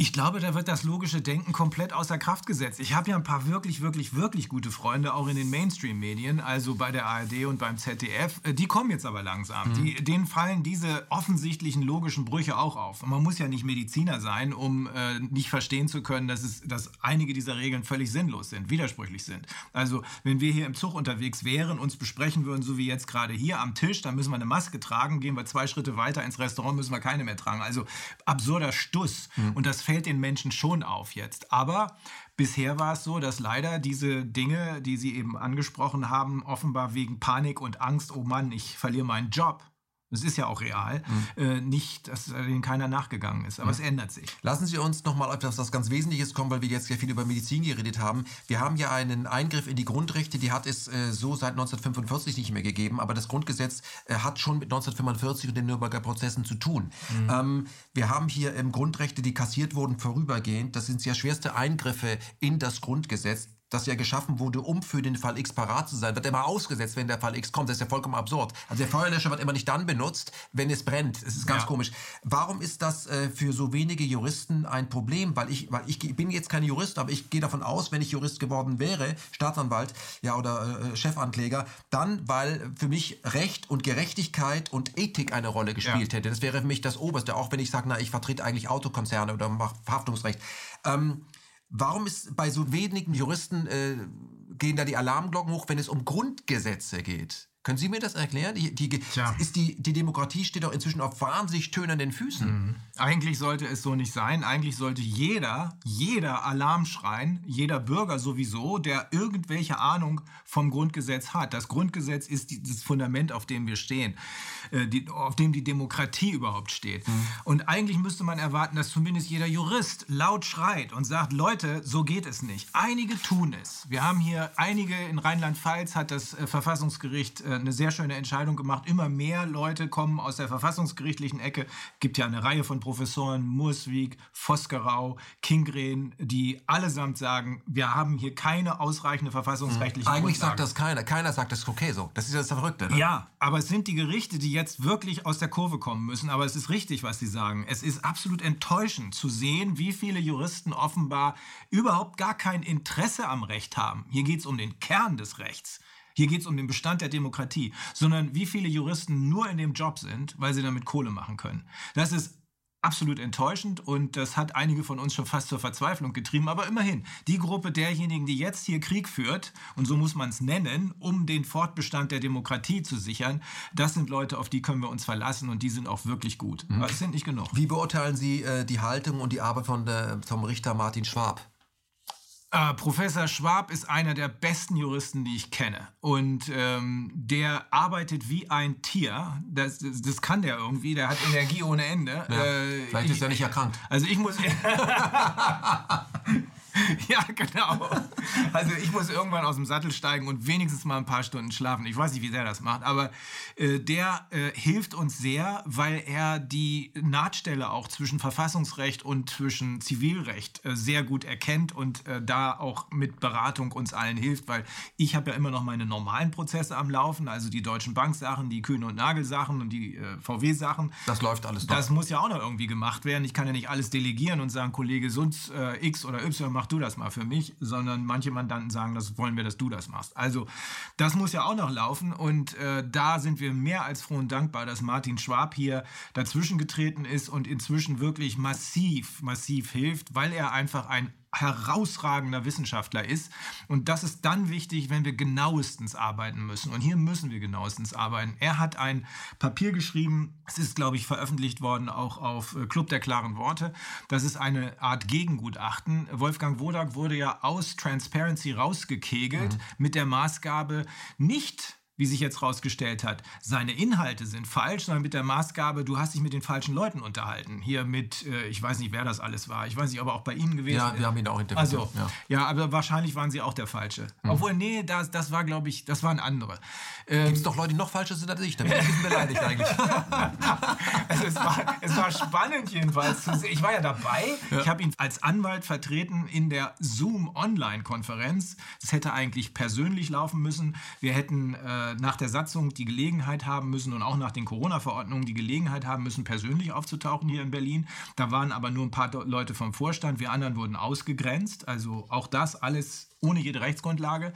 Und dann ging die Diskussion los. Äh, Martin Schwab hatte das Gegengutachten zu einem äh, Gutachten geschrieben, in dem Wolfgang beschuldigt wurde, er habe mit den falschen Leuten. Inhaltlich würde man ihm ja gar nichts vorwerfen. Das ist ja das Neueste, ne? Das ist ja, ja das ist ja, ja aber das drehte sich dann wieder. Ja, also was der gesagt hat, ist schon richtig, aber er hat es bei den falschen Leuten gesagt. So also wenn es. die AfD sagt, es ist 18 Uhr und es ist tatsächlich 18 Uhr, dann ist das falsch, es ist 17 Uhr. Ja, so, das so ist ja heute, wo es wo, wo sind. Also so, aber, aber in, der, in der Verhandlung, also in diesem wirklich lächerlichen, absurd antidemokratischen äh, Vorfall, den wir da, den, der da als, äh, Miteig äh, als Eigentümer, äh, Eigentümerversammlung, hätte ich was gesagt, Mitgliederversammlung bezeichnet wird, da drehte sich das schon wieder. Da warfen sie ihm nicht mehr vor, mit den falschen Leuten was zu tun gehabt zu haben, sondern da ging es plötzlich ums Inhaltliche. Sagten dann aber, über das Inhaltliche wollen wir jetzt aber nicht reden. Das heißt, die Diskussion wurde gar nicht erst eröffnet, peinlichst hoch 10, das werde ich nie vergessen. Und ich bin, glaube ich, schon ein nachtragender Mensch. Das werde ich nie vergessen. Und dann wurde er gecancelt, weil er inhaltliche Thesen vertritt, über die man sich aber nicht unterhalten darf. Also ein Widerspruch in sich. Also der Zweifel ist in der Wissenschaft, äh, äh den gibt es nicht mehr. Dabei ist das der, der, die Basis der Wissenschaft. Ja. Lassen Sie uns äh, zum Ende des Gesprächs nochmal über das reden, was äh, viele von uns äh, dahingehend betrifft, dass sie Schäden davon getragen haben bereits. Gesundheitliche Schäden. Wirtschaftliche Schäden, es kommt jetzt ja noch zu Steuerausfällen und dann muss man sich, da muss der Staat sich ja irgendwann die Frage stellen, wie er seine Beamten bezahlen will. Dann wird er sich Geld leihen. Die Frage ist, von wem? Wer soll das eigentlich zurückbezahlen? Ähm, es wird vielleicht zu einer Massenarbeitslosigkeit kommen. Diese Menschen sind dann dahingehend gefügig zu machen, indem sie einen Grundgehalt bekommen, ein digitale Kryptowährung, die aber nur einen Monat gilt, was sie in China schon ausprobiert haben. Und damit sind sie auch noch gängelbar. Mhm. Und dieses Geld fängt, äh, gilt vielleicht auch nur noch in einer Region. Wenn du mhm. über die mhm. Grenze geht, verfällt das. Das ist auf mhm. deinem Mobiltelefon mit Tracking alles drauf. Ähm, was sind Ihrer Meinung nach äh, gesundheitliche Schäden, die wir im Moment vielleicht noch gar nicht auf der Uhr haben, mit denen wir rechnen müssen? Äh, ich glaube, in allererster Linie sind das die psychischen Schäden, die bei den Kindern eintreten. Äh, wir haben gestern mal endlich mit Kindern und Jugendlichen, würde ich mal eher sagen, die waren 14, 15 und 17, selbst gesprochen, also nicht mehr nur über sie, sondern mit ihnen gesprochen. Ganz kluge Köpfe, sonst wären sie ja auch nicht da gewesen, die teilweise selber schon Vorträge halten ähm, die haben uns dann auch von den kleineren berichtet, die komplett verschüchtert, komplett verängstigt da in einer Reihe stehen und Abstand halten und vor Angst schon wieder zur Seite springen, wenn ihnen einer zu nahe kommt, die Masken aufhaben. Mhm. Mit den äh, entsprechenden CO2-Konzentrationen dann auch im Blut? Das sind dann wieder noch weitere mhm. gesundheitliche Folgen, aber ich glaube, also das wird auch ganz böse enden. Ähm, ich habe da mit einer der Wissenschaftlerinnen, ähm, Dr. Margita Bresson, ist halt ein Doppelname, sehr kluge Frau, gesprochen äh, mit jemandem, der gerade eine Studie macht darüber, was ist mit diesem Kohlen, äh, rückgeatmeten mhm. Kohlendioxid. Ähm, das ist, es leuchtet doch jedem Deppen ein, dass ich als normaler Mensch Sauerstoff brauche. Und wenn ich das verknappe, indem ich eine Maske davor schnalle, noch dazu eine, die vielleicht immer undurchlässiger ist. Ja, die verkeimt, ja. Die müsste man ja alle paar Stunden, alle 20 Minuten müsste man die letztendlich wechseln. Ich glaube, ähm, das ist das Verrückte, wenn, ähm, weil wir immer auch über CO2 und Klima ja sprechen, die ganze Zeit ja auch, ähm, wenn diese CO2-Konzentration, die wir jetzt unter der Maske im Blut haben, wenn es in einer normalen Stadt auftauchen würde, wäre Smogalarm. Ja, das, da wäre Feierabend. Das sagen die Wissenschaftler, die uns da zur äh, Rede und Antwort gestanden haben. In, schon in geschlossenen Räumen. Also mhm. im Freien wahrscheinlich auch, mhm. aber in geschlossenen Räumen ist das, was hier in, unter den Masken zu finden ist, äh, führt arbeitsschutzrechtlich zum Totalausfall. Mhm. Die Leute müssten sofort nach Hause geschickt werden. Mhm. Aber, hier aber es führt auch vielleicht zu, zu eingeschränkter Hirnaktivität, was wiederum die Arbeit der sogenannten Maskenmädchen äh, äh, erklärt. Die atmen wahrscheinlich intern so viel, dass sie das nicht mehr so richtig verstehen. Ich muss da, kann nur noch Sport. Kommen wir zu den wirtschaftlichen Folgen. Ähm, die sind ja da. Es wird damit gerechnet, sagen uns Herr Professor Kreis, Professor Stelzner, waren noch ein paar Leute, 500 äh, bis 800.000 Insolvenzen in diesem Jahr, jetzt im Herbst beginnend. Äh, jetzt sieht man ja gerade, was passiert durch den zweiten Lockdown. Also ich bin hier in einem Hotel gewesen, die haben mir gesagt, äh, jeden Tag nur dieses eine Haus, eine Kette, nur dieses eine Haus, 300 bis 400.000. 300 bis 400.000. Verluste. Mhm.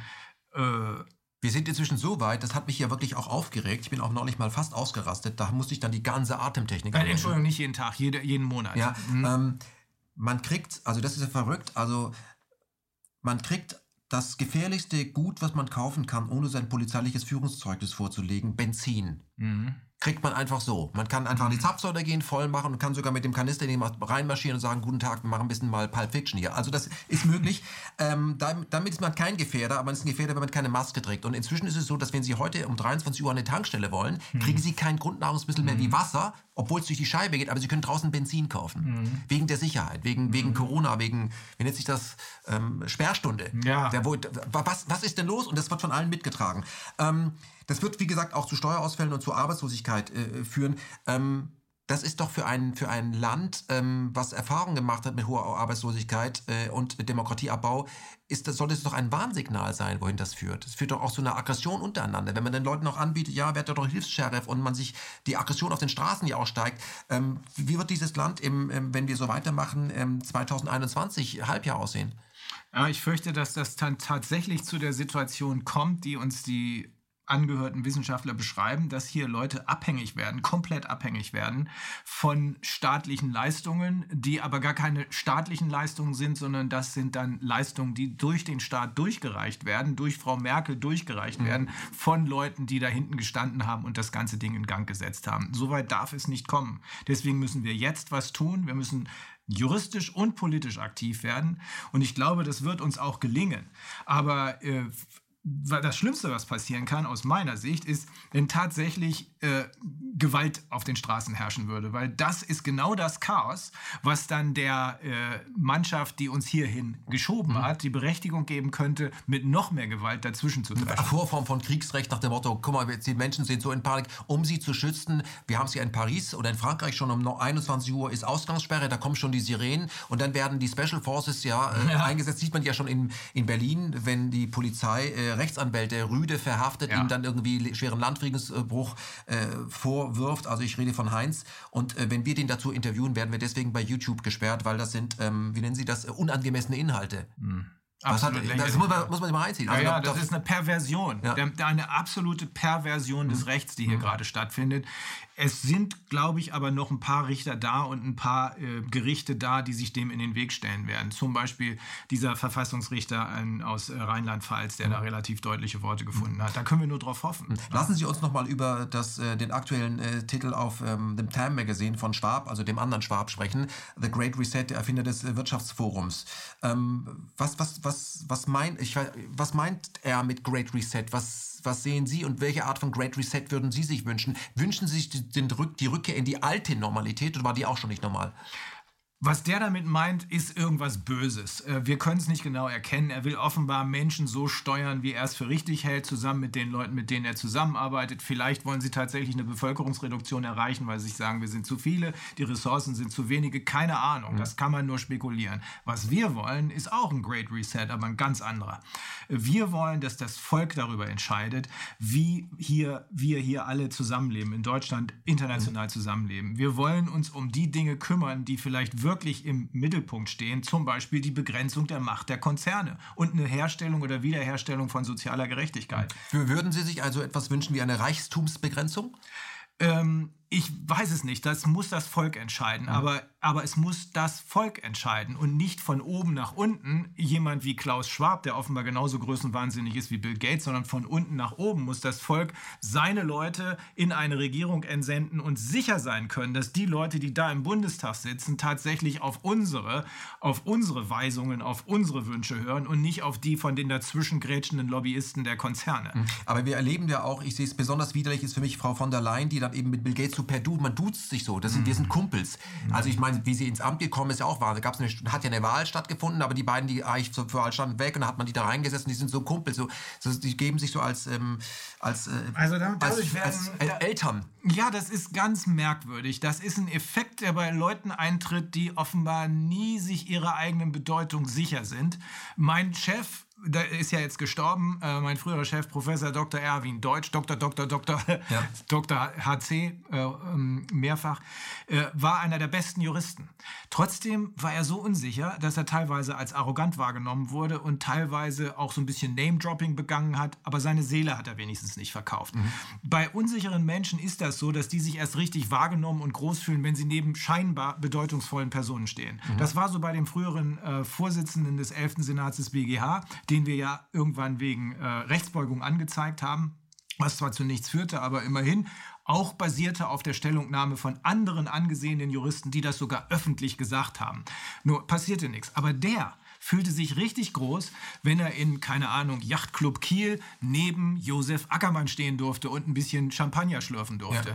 Das ist bei schwachen Menschen, der mhm. war zum Beispiel nicht promoviert. Mhm. Die schneiden das mit der Schere, glaube ich, dann aus und haben so ein Sammelband zu Hause. so, so, so, läuft das. Ja, so ein Panini-Heft der ja. privaten Erfolge. Ja, ja, das sind dann auch Name-Dropper. Die erzählen ihnen dann auch, den kenne ich und den kenne ich und den kenne ich. Aber nun durfte er eben mit, äh, mit Josef Ackermann, äh, der die Deutsche Bank nun restlos ruiniert hat, äh, in die Kriminalität getrieben hat, so würde ich das mal sagen aus heutiger Sicht. Ich habe ja Anfang der 90er noch für den Laden gearbeitet. Mein Chef war Jürgen Fitschen in Tokio. Da habe ich gesehen, die tun jetzt nur noch alles für Geld und bin gegangen.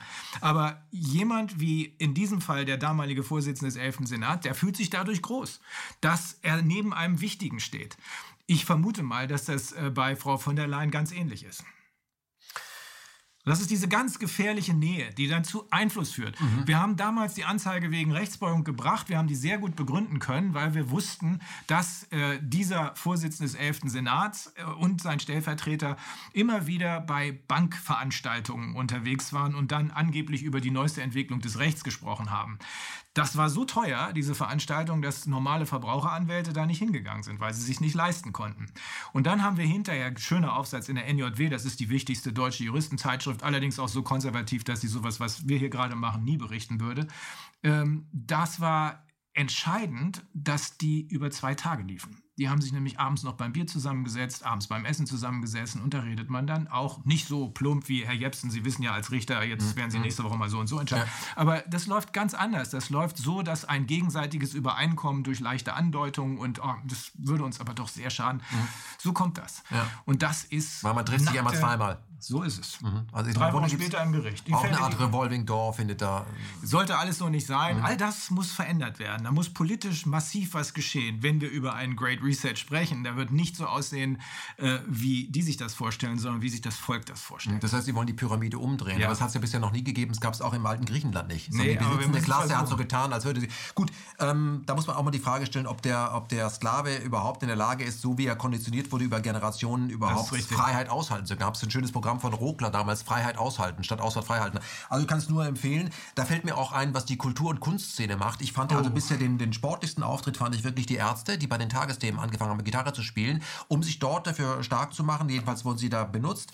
Ähm, dass die Kulturschaffenden und vor allem äh, die ganzen Menschen, die in der Branche arbeiten, raus sind, so dass die langsam nicht mehr wissen, wie sie über den Tag kommen sollten. Dann ging es aber auch von dem Moderator ähm, äh, darum, ja, es hat ja auch gesundheitliche Folgen und da haben die Ärzte gesagt, da bin ich überfragt. Das war am 24.10., wo ich sage, aber ich weiß nicht, am 17.10. gab es doch das Papier von Ioannidis und wenn ich in so eine Sendung gehe als Ärzte, als Punk, dann würde ich mich schon, vorher schon schlau machen, um auszuschließen, dass ich benutzt werde. Aber das habe ich eben nicht, aber gleichzeitig ist ja auch die neue Platte auf den Markt gekommen, habe ich mitpromotet. Also das sind jetzt praktisch Staatspunks, das ist aber seit Grönemeyer Dinge gefordert hat, die diktiert werden müssen, weiß ich, ist sowieso Feierabend. Ähm, wir schweifen ab. Wenn der könnte zum Beispiel was sagen. Der ist sowohl intelligent genug ja. als auch stark genug. Der könnte was sagen. Ja, aber wenn man sich das anguckt, was diese Kulturschaffenden sagen, da bin ich muss ich sagen, da bin ich äh, auf der einen Seite massiv enttäuscht, aber auf der anderen Seite sehe ich immer auch so jemand wie Dieter Nuhr zum Beispiel, der, der auch sagt, was geht denn hier eigentlich, Super. diese Style-Polizei. Ja. Oder ja. auch jemand wie Lanz, wo ich mir sage, Holla die Waldfee geht auch. Ab also und das, zu kommt er aus der Kurve. Da ne? kommt der Mann aus der Covid-Kurve. Kommen wir zum Schluss noch mal zu etwas ganz Wesentlichem, weil wenn Sie von diesen Figuren sprechen, Frau von der Leyen, Frau Merkel, Drosten, Wieler und wie sie alle heißen, dann sehe ich die immer in diesem kleinen, sehr viel kleineren Raum. Sie kennen den ja Nürnberger Prozesse, weil Sie klagen ja auch, dass es sich hier um Verbrechen gegen die Menschlichkeit ja. handelt. Das sollten wir vielleicht zum Schluss des Gesprächs noch mal sagen. Ist es sich ein bisschen dick aufgetragen? Die, die meint es doch nur gut. Wieso Verbrechen gegen die Menschlichkeit? Was denn für ein Verbrechen? Die schützen uns alle vor dem Massentod. Äh, das war ein Titel, der echt umstritten war. Ich, ich habe den sofort benutzt, weil ich zufällig gerade jetzt diese ganzen Wochen über nachts, wenn ich, man muss ja irgendwie runterkommen, wenn ich ins Bett gehe, dann unterhalte ich mich natürlich noch mit meiner Frau, aber ich lese dann sie auch, wir lesen noch ein paar Seiten und ich lese zufällig das Buch Furchtbare Juristen. Furchtbare ja, kann Juristen. ich nur dringend empfehlen. Absolut. Ja. Dritte Reich, super Teil, ja. zeigt genau das, ja. wovor wir jetzt Angst haben müssen. Wenn nämlich die Justiz auch noch gleichgeschaltet wird. Die Politik ist weitgehend gleichgeschaltet. Es geht um Juristen unterm Hakenkreuz, wie die das ja. Recht gebogen haben. Da gibt es sozusagen keine einzige Handlung, die von 33 bis 45 begangen wurde, seitens der Justiz, die nicht Rechtsbeugung war. Es gibt einen einzigen Richter, der da beschrieben wird, der hat sich, hat sich gesagt, ich mache hier nicht mehr mit. Und hinterher haben ja alle gesagt, nein, wenn ich nicht mitgemacht hätte und so ein paar Todesurteile, dann wäre es ja noch schlimmer gewesen. Nein, dem ist gar nichts passiert. Der ist einfach ausgestiegen und es ist ihm nichts passiert. Mhm. Ähm, aber das ist das, was wir im Auge haben müssen, dass hier die Demokratie letzten Endes abhängig ist, jetzt im Moment von der Justiz, von einem Funktionieren der Justiz. Das habe ich die ganze Zeit gelesen und ähm, habe deshalb auch gesagt, hm, Leute, hier äh, Corona, es ist nicht so, dass wir hier nur über irgendwelche Maskeneinschränkungen oder so reden, sondern wir reden jetzt inzwischen darüber, nach allem, was wir jetzt wissen jedenfalls, wir reden darüber, dass der Bestand der Demokratie absolut schwerst gefährdet ist. Aber jetzt habe ich Ihre Frage gar nicht beantwortet. Doch, Sie haben die schon beantwortet, weil... Ähm das passt schon, weil das, was wir im Moment äh, sehen, wir schrammen ja nicht an der Diktatur vorbei, wir sind schon in der Diktatur ja, leid. Wir sind drin. Leid, weil ja. derjenige, der eine andere Meinung hat, der wird entweder juristisch angegangen oder aber er wird, wenn der Presse ist, ausgeschlossen oder es wird geradezu Jagd auf ihn gemacht. Und was jetzt auch schon kommt, dass man jetzt, in Frankreich haben wir das gesehen, es irgendwie zu einem Attentat kommt, dann sind diese Terroristen auch im Umfeld der Covid-Leugner. Das sind also jetzt sind die, die sagen, zwar sind schon Terroristen, wird auf die Jagd gemacht. Ja. Also das, das soll das Volk auf der Straße erledigen. Diese Stimmung wird hier erzeugt. Ähm, Dr. Rainer Filme, ich habe sie hier mit AI geschrieben, was falsch, was falsch ist natürlich. Ähm, Wann soll denn diese, diese, diese ähm, Klage in, den, in Kanada oder den USA, ich weiß nicht, ob Sie sich da schon festlegen wollen, wann soll die denn stattfinden und wie lange dauert sowas? Im Moment sieht es so aus, als würde es tatsächlich in den USA laufen und nicht in Kanada. Wir haben auch da Bemühungen, aber das, wo wir jetzt am weitesten sind, sind die Kollegen, die ich für absolut super halte. Und jemand, der dazugehört, dessen Namen wir jetzt im Moment nicht mhm. nennen können, ähm, ich, ich weiß, dass da viel Druck gemacht wird. Ich werde das ja immer wieder gefragt. Wir brauchen noch ein bisschen. Wir müssen das Ding so dicht machen, mhm. dass es, wie Sie vorhin gesagt haben, wie so ein Panzerkreuzer mhm. äh, über die Meere segeln kann, ohne abgeschossen zu werden. Wir, keiner von uns kann sich leisten, sich lächerlich zu machen. Mhm. Insbesondere die amerikanischen Kollegen sind super vorsichtig. Aber wir haben ganz konkrete Pläne.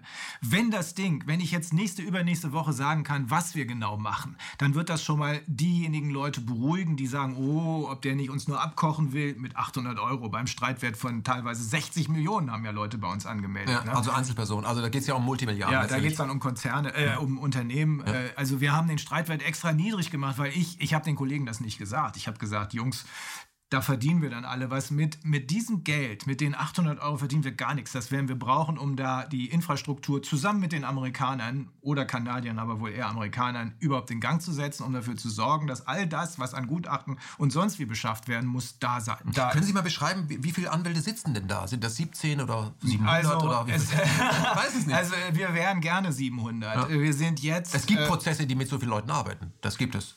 Ja, weiß nicht. Also ja. könnte mir vorstellen, dass ja. beispielsweise, wenn die Tabakindustrie richtig genau, angeschossen da. wird, dass sie dann so viele Leute aufbauen. Ja. Nee, also wir sind hier, wenn man, wenn man die deutschen und die amerikanischen Kollegen zusammennimmt, im engeren Kreis sind das maximal 30. Okay. 30. Aber gerade die Amerikaner sind absolut hoch konzentriert. Wie gesagt, ich habe mich zurückversetzt in die Zeiten äh, gefühlt, als wir da am Tisch saßen und über unsere Habil- oder Doktorarbeiten gesprochen haben. Total fokussiert, kein dummes Zeug geredet, mhm. nicht mal rumgekaspert, kann ja. man ja auch mal machen, ja. sondern einfach nur. Ich gehe davon aus, dass wir mit einer richtig guten Meldung hoffentlich ich, ich mache ja auch, ich gebe den Druck ja in gewisser Weise weiter. Ich sage, Leute, lass uns doch jetzt endlich diese wenigstens diese internationale Allianz verkünden, weil diejenigen, die hinter uns stehen, es sind ja ganz viele aus, ich habe vorhin gesagt, Namibia, aus Peru, aus sonst wo, ganz viele Anwälte schreiben uns an und wollen die Beweismittel haben. Die kriegen sie ja auch und wollen auch wissen, wie es geht. Und jetzt habe ich da so eine, ein, weil ich kann ja gar nicht mit allen telefonieren, da, da wird man ja komplett platzt einem die Birne weg. Ähm, ich habe da einen deutschen und einen englischen äh, E-Mail-Zusammenfassung äh, über das, was wir jetzt an Sachverhalt haben gebra äh, gebracht sodass jeder genau weiß, wo er hin muss. Er muss die PCR-Tests angreifen, nicht Zeit verschwenden mit irgendwas anderem. Ja. Wir machen auch eine Massensammelklage oder eine Präzedenzfall. Wir haben hier keine Sammelklagen hier in Deutschland. Aber die PCR-Tests sind es. Darauf muss man sich, darüber muss man sich klar werden und nicht Zeit verschwenden mit irgendwelchem Daddelkram. Wenn wir mit dieser Meldung kommen können, und eine große Allianz bilden transatlantisch plus einen Haufen äh, Professoren, die auf unserer Seite tätig sind, mhm. die sich öffentlich auch outen und sagen, ja, wir arbeiten schon lange zusammen. Internationale Expertise. Ja, das allein wird Wirkung haben. Das allein, plus jetzt sind hier politische Aktivitäten im Gang, auch da könnte was passieren. Das allein wird so ein großes Signal setzen, dass Frau Merkel dann, so wie Sie sie eben beschrieben mhm. haben, noch viel mehr Grund haben wird, mhm. äh, die Stirn in Falten zu ziehen. Mhm. Wie lange würde so etwas dauern? Ich weiß nicht, ob man das überhaupt sagen kann. Ja, also bis das erfolgreich. Wann, wann können wir das kann man, Das kann man nicht sagen, aber was wir sagen können und äh, was absolut sicher ist. Ich weiß nicht, ob Sie sich erinnern, da gab es mal diesen legendären Rechtsstreit O.J. Simpson. Natürlich. Ja, O.J. Simpson, 94 war das. Ähm, da bin ich mit meiner damaligen Frau und den Kindern da um die Ecke gewesen. Wir haben uns dann ein paar Tage später den äh, Tatort angeguckt, weil ich bin da ja zur Schule, ich bin ja zur Uni gegangen. Mhm. Ähm, ist ja um die Ecke, Brentwood. Ähm, äh, UCLA. Und ähm, dieser Fall hat, glaube ich, ein Jahr im Gericht gedauert. Jeder hat gedacht, pff, das ist innerhalb von drei Monaten durch. Der hat ein Jahr gedauert. Der Fall hat aber deshalb ein Jahr gedauert, weil das eine Sensationsnummer war. Jeder, also die meisten Leute hatten kein Zweifel daran, dass er es gewesen ist. Hinterher gab es ja, er ist ja freigesprochen worden im Strafverfahren, weil da das Beweismaß ist, im Zweifel für den Angeklagten. Die Staatsanwaltschaft muss zu, sagen wir mal, 99 Prozent beweisen, er war es. Im Zivilprozess ist das anders. Da muss ich nur überwiegend wahrscheinlich sein, das heißt 55, 52 Prozent reichen. Danach hat er in einem anderen Fall, ein sehr guter Kollege von mir, Daniel Petrocelli, der heißt wirklich so. Sie kennen die Serie. Ja, oder? natürlich. Ja. Ich kenne auch das Saison hier in Berlin. Übrigens, meine Range hat die Stelle von von der Bonanza Ranch, aber wirklich die echten Ställe da drauf stehen, weil okay. die Typen, die es mir verkauft haben, das waren Bonanza-Fans. Aber wir gehen davon aus, dass wenn der Prozess beginnt, sich was drehen wird weil jeder sehen kann, dass ja schon mal was vorher gelaufen ist. Die Leute, die da als Zeugen gehört werden, die werden ja diesmal nicht versagen können und sagen, nö, ich habe gelogen, als ich bei, äh, beim Corona-Ausschuss ausgesagt habe. Mhm. Also allein der Beginn des Prozesses wird dafür sorgen, dass sich was dreht. Ich glaube, dass es sehr, sehr schnell zu einem Machtwechsel kommen wird und dazu kommen wird, dass diese Schadensersatzansprüche, über die wir hoffentlich dann nicht mehr zu Ende mhm. äh, diskutieren müssen im Gericht, dass es da zu Einigungen kommt. Sind wir Ihrer Meinung nach so ein bisschen wie ein paar Minuten vor Mauerfall, dass Sie sich noch ganz selbstsicher ja. und gar nicht damit rechnen, dass ja. man sagt, aber ich habe euch doch alle lieb. Ich liebe doch alle, Herr Miel. Schadensersatzansprüche, das gilt meines äh, Auffassung sofort und verzüglich. Ja. Das könnte, könnte sein. Ähm, Nochmal eine Frage, aber ähm, wie sicher können Sie sein, dass ähm, der Great Reset soll ja eine Weltregierung, sage ich mal, eine, eine, Sondersituation, mhm. die jetzt für immer gilt, äh, ja. Äh, und wir wollen genau das Gegenteil. Ja, aber das schneller ist und das heißt, dann wird ihr Gericht wird abgebrochen. Das ist ja noch in einem alten System gewesen.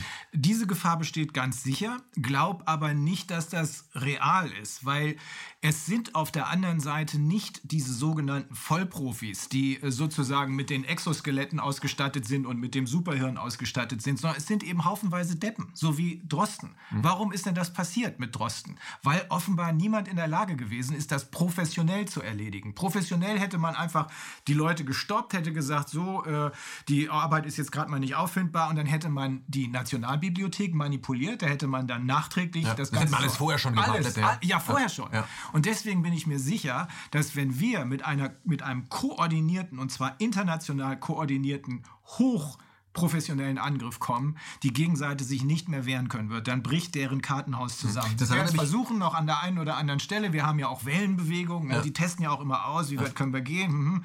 Aber ich glaube, sie haben am Ende keine Chance, weil auf unserer Seite die klügeren Leute sitzen. Herr Füllmich, das bringt mich am Ende nochmal zu diesem äh, Bild in Nürnberger Prozesse, wo man dann sieht, die Menschen, die gestern noch so gemacht haben und ganze Völker umgebracht haben, einfach so, sind als kleine Würstchen da und wo man sich fragt, wo ist der ganze Nimbus, in der ja dann weggefallen ist. Das um, ist überhaupt so ein Ding. Ich ich, ich kann mir den Namen dieses Films immer nicht merken. Es gab mal so einen Film, wo ein großer Riese die ganze Welt verängstigt hat. Mhm. Und irgendwann ist man ihm so nahe gekommen, dass man sehen konnte, dass er so ein kleines Männchen war. Mhm. Und das haben wir hier auch. Wir haben völlig kaputte, das ist meine feste Überzeugung. Mhm. Auf der anderen Seite bei den Global, bei den großen Playern, völlig kaputte Persönlichkeiten. Und das wenn das offensichtlich wird, man kann es ja schon durch den Nebel erkennen, man muss ja nur die Gesichter angucken, das, glaube ich, wird ausreichen. Mhm. Ich möchte äh, Ihnen eine Frage stellen, die Sie aber nicht beantworten müssen. Als letzte Frage an Sie, äh, als Rechtsanwalt, äh, füll mich gnadenlos, guter Name, muss ich sagen. ähm, es gab in Berlin bis vor ein paar Tagen eine Ausstellung von keiner geringeren, natürlich nicht von ihr veranstaltet, aber auf Sie beziehend, nämlich Hannah Arendt, Kein Mensch hat das Recht zu gehorchen. Mhm. Und dort musste man mit ähm, Maske antreten und wer das nicht haben, wurde von den Besuchern angepöbelt. Mhm. Ähm, was ist das? Ähm, das ist die erste Stufe zum Faschismus. Man hat Teile der Bevölkerung schon so umprogrammiert, will ich sagen, dass, ähm, dass äh, normale Freiheitsrechte als Ausnahmen empfunden werden. Dass also der Normalfall, das New Normal, von dem die immer sprechen, von Teilen der Bevölkerung als normal empfunden wird, die, die Ausnahme als normal empfunden wird, dass man also mit Masken rumlaufen muss, obwohl jedermann sich informieren kann, im Internet spätestens darüber, dass die Masken erstens nichts bringen und zweitens gefährlich sind. Es ist, es ist eine, äh, wir sind auf, auf dem Weg in eine faschistoide Gesellschaft. Gibt es Ihrer Meinung nach oder Ihrer Einschätzung nach irgendeine Partei, von der Sie am meisten entsetzt sind, weil Sie sagen, da hätten Sie mehr intellektuelle Expertise äh, erwartet? Gibt es irgendwo sagen, also da, dass die das tun, das war mir klar, aber dass die da mitmachen und da noch am härtesten vorgehen, also ich muss sagen, ich verstehe es nicht mehr. Also mich hat, ähm, mich hat gewundert, dass in der SPD überhaupt nicht äh, irgendeine kritische Stimme ist, dass Klabautermann da machen kann, was er will, ähm, dass äh, dann in der CDU, da rühren sich ein paar Leute, das äh, werde ich nachher mal austesten, mhm. äh, dass äh, bei der FDP, das hat mich am allermeisten gewundert, die Partei, die sich normalerweise um die Interessen der kleinen und mittleren Unternehmer kümmert, dass da nichts passiert ist, sondern dass da außer dicken Backen, ähm, also Also bei Herrn Lindner ist nichts passiert, außer dicken Backen. Mhm. Bei Herrn Kubicki, da dachte ich, hm, jetzt kommt er, jetzt kommt er. Aber vielleicht brauchen die auch nur Unterstützung. Bei den Grünen völlige Enttäuschung, weil von den Grünen erwartet man, dass sie auf die Barrikaden gehen. Mhm. Die sind damals auf die Barrikaden gegangen, als es um Atomkraft ging. Sie sind darüber groß geworden. Heute gehen sie auf die Barrikaden, wenn man Russland angreifen soll. Ja. Und machen sie für Sanktionen. Und wie finden Sie die anderen Parteien, die da übrig bleiben, AfD und Linke? AfD, da scheint es Leute zu geben, die schon in die richtige Richtung gehen, aber die Partei insgesamt scheint das nicht zu stützen. Das ist das Problem von all diesen Leuten. Von mhm. den, bei den Grünen, bei der, es gibt Leute in jeder Partei, aber die sind nicht oben, sondern die sind irgendwo in der zweiten Reihe vielleicht oder in der dritten Reihe. Die, mit denen wir gesprochen haben, wir wollten ja auch mal eine Parteienübersicht äh, verschaffen, die zu uns einladen, das machen wir auch noch. Die, mit denen wir gesprochen haben, sagen, ja, es ist exakt genauso, wie David Sieber das schildert. Wenn einer von uns, ob das nun AfD, FDP, CDU oder Grüne oder Linke ist, wenn einer von uns das Thema anspricht und sagt, hey, so wie David Sieber gesagt hat, damit können wir uns profilieren, ja. wir können den Leuten die Angst nehmen, dann werden wir sofort tot gemacht. Dann ja. heißt das, das kannst du nicht in die Öffentlichkeit bringen. Mhm. Also diese Angst muss erstmal weg. Mhm. Ähm, wie sehen Sie die Arbeit der Linken? Ähm, ehrlich gesagt, ich kann es nicht einschätzen. Ich weiß, ich, ist da irgendwas gewesen? Haben die irgendwas gesagt? Also also die Linken habe ich hier gesehen, die hier die rote Zora nenne ich mit, den, mit der Maske und dann programmiert hat, wir marschieren mit einem Meter Abstand und das auch gegen alle alternativen Medien aus den Linken stark geschossen wird. Wir sind alle Corona-Leugner und ähm, Antisemiten und Putin-Versteher. Die sich auch einsortiert. Die sind ja auch ganz, also viele von denen haben, haben das gemacht und wenn man sich die mhm. linken Gazetten oder die ehemaligen linken Gazetten anguckt, von Junge Welt bis Taz, mhm. ist ja auch ganz klar, dass wir alle Spinner sind, weil wir Zweifel anmelden, mhm. weil wir eigene Gedanken ja, entwickeln genau. und das geht natürlich gar nicht. Ja? Aber also, das ist der Punkt. Ja. Es ist offenbar für einen Großteil der Bevölkerung leichter, nur noch Reflexe zeigen zu müssen, auf Kommando, Führerbefehl, Befehl, ich folge dir, zu reagieren, anstatt selber aktiv darüber nachzudenken, was passiert hier eigentlich. Mhm. Das wollen wir ändern. Das ist eben das Ergebnis von Parteidemokratie. Sie haben ja, ja im Vorgespräch gesagt, wir haben kaum noch eine Generation, die selber denkt, sondern nur noch eine, die eben im Karriere-Hamsterrad ist. Ja. Können Sie bei den eigenen Kindern erleben, die einfach Bachelor und die haben im Moment keine, keine Zeit, sich um den Faschismus zu kümmern. Die müssen ihre Karriere ja. anstreben. Also das ist, da fährt zwar gerade ein Panzer, aber ich, ich, ich, ich verhalte nur deswegen, weil gerade rot und grün ist. Und wenn der durch ist, dann gehe ich. Es ist verrückt. Ähm, lassen Sie uns zum Schluss nochmal auf eine Seite kommen, corona-schadensersatzklage.de. Äh, für wen ist die denn was? Wenn jemand sagt, da möchte ich mich, ich würde gerne bei dieser Sammelklage kann ich mal mitmachen als Geschädigter. Mhm. Ist das die deutsche Version des äh, amerikanischen Pendants? Das ist die deutsche Version. Äh, das hat aber angefangen als deutsche Schadensersatzklage. Die Kollegen, die hier in Deutschland für Schadensersatz für überwiegend kleine und mittlere Unternehmer, jetzt glaube ich auch Selbstständige sorgen wollen, die wollten das nach deutschem Recht durchsetzen. Das werden wir auch machen. Einer der Präzedenzfälle wird sich als 826er Klage, also vorsätzlich sittenwidrige Schädigung, auf den PCR-Test konzentrieren und wird eine Schadensersatzklage hier sein.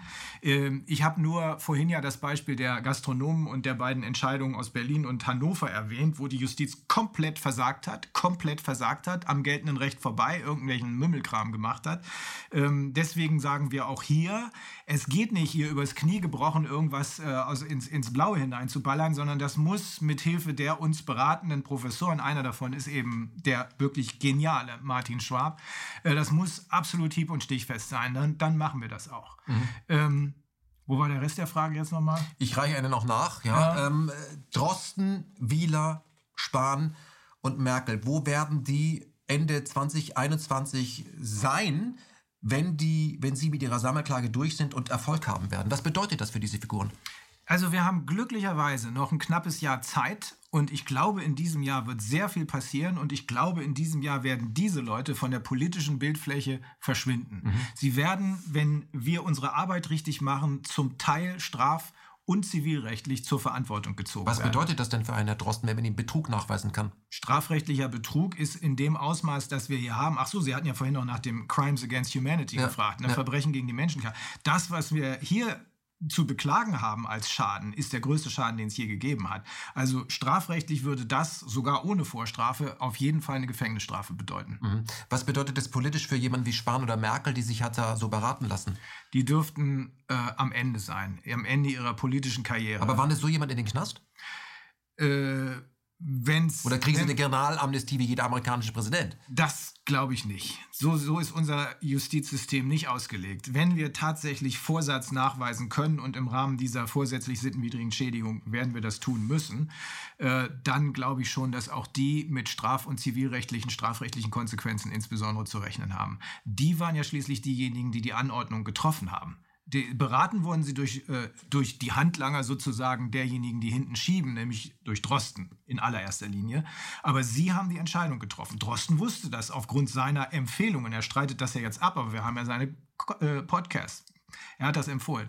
Er wusste, ja, die sind ja so dumm, dass sie, dass sie, dass sie PCR-Testspuren hinterlassen ohne Ende. Ne? Ja, ja. Also, äh, wenn wir unsere Arbeit richtig machen, dann wird das auch für die Politik teilweise straf- und zivilrechtliche Konsequenzen haben. Strafrechtlich in jedem Falle. Zivilrechtlich wissen wir noch nicht, werden wir dann sehen. Sie gehen jetzt direkt in den Corona-Untersuchungsausschuss. Wie viele Folgen wird es noch geben?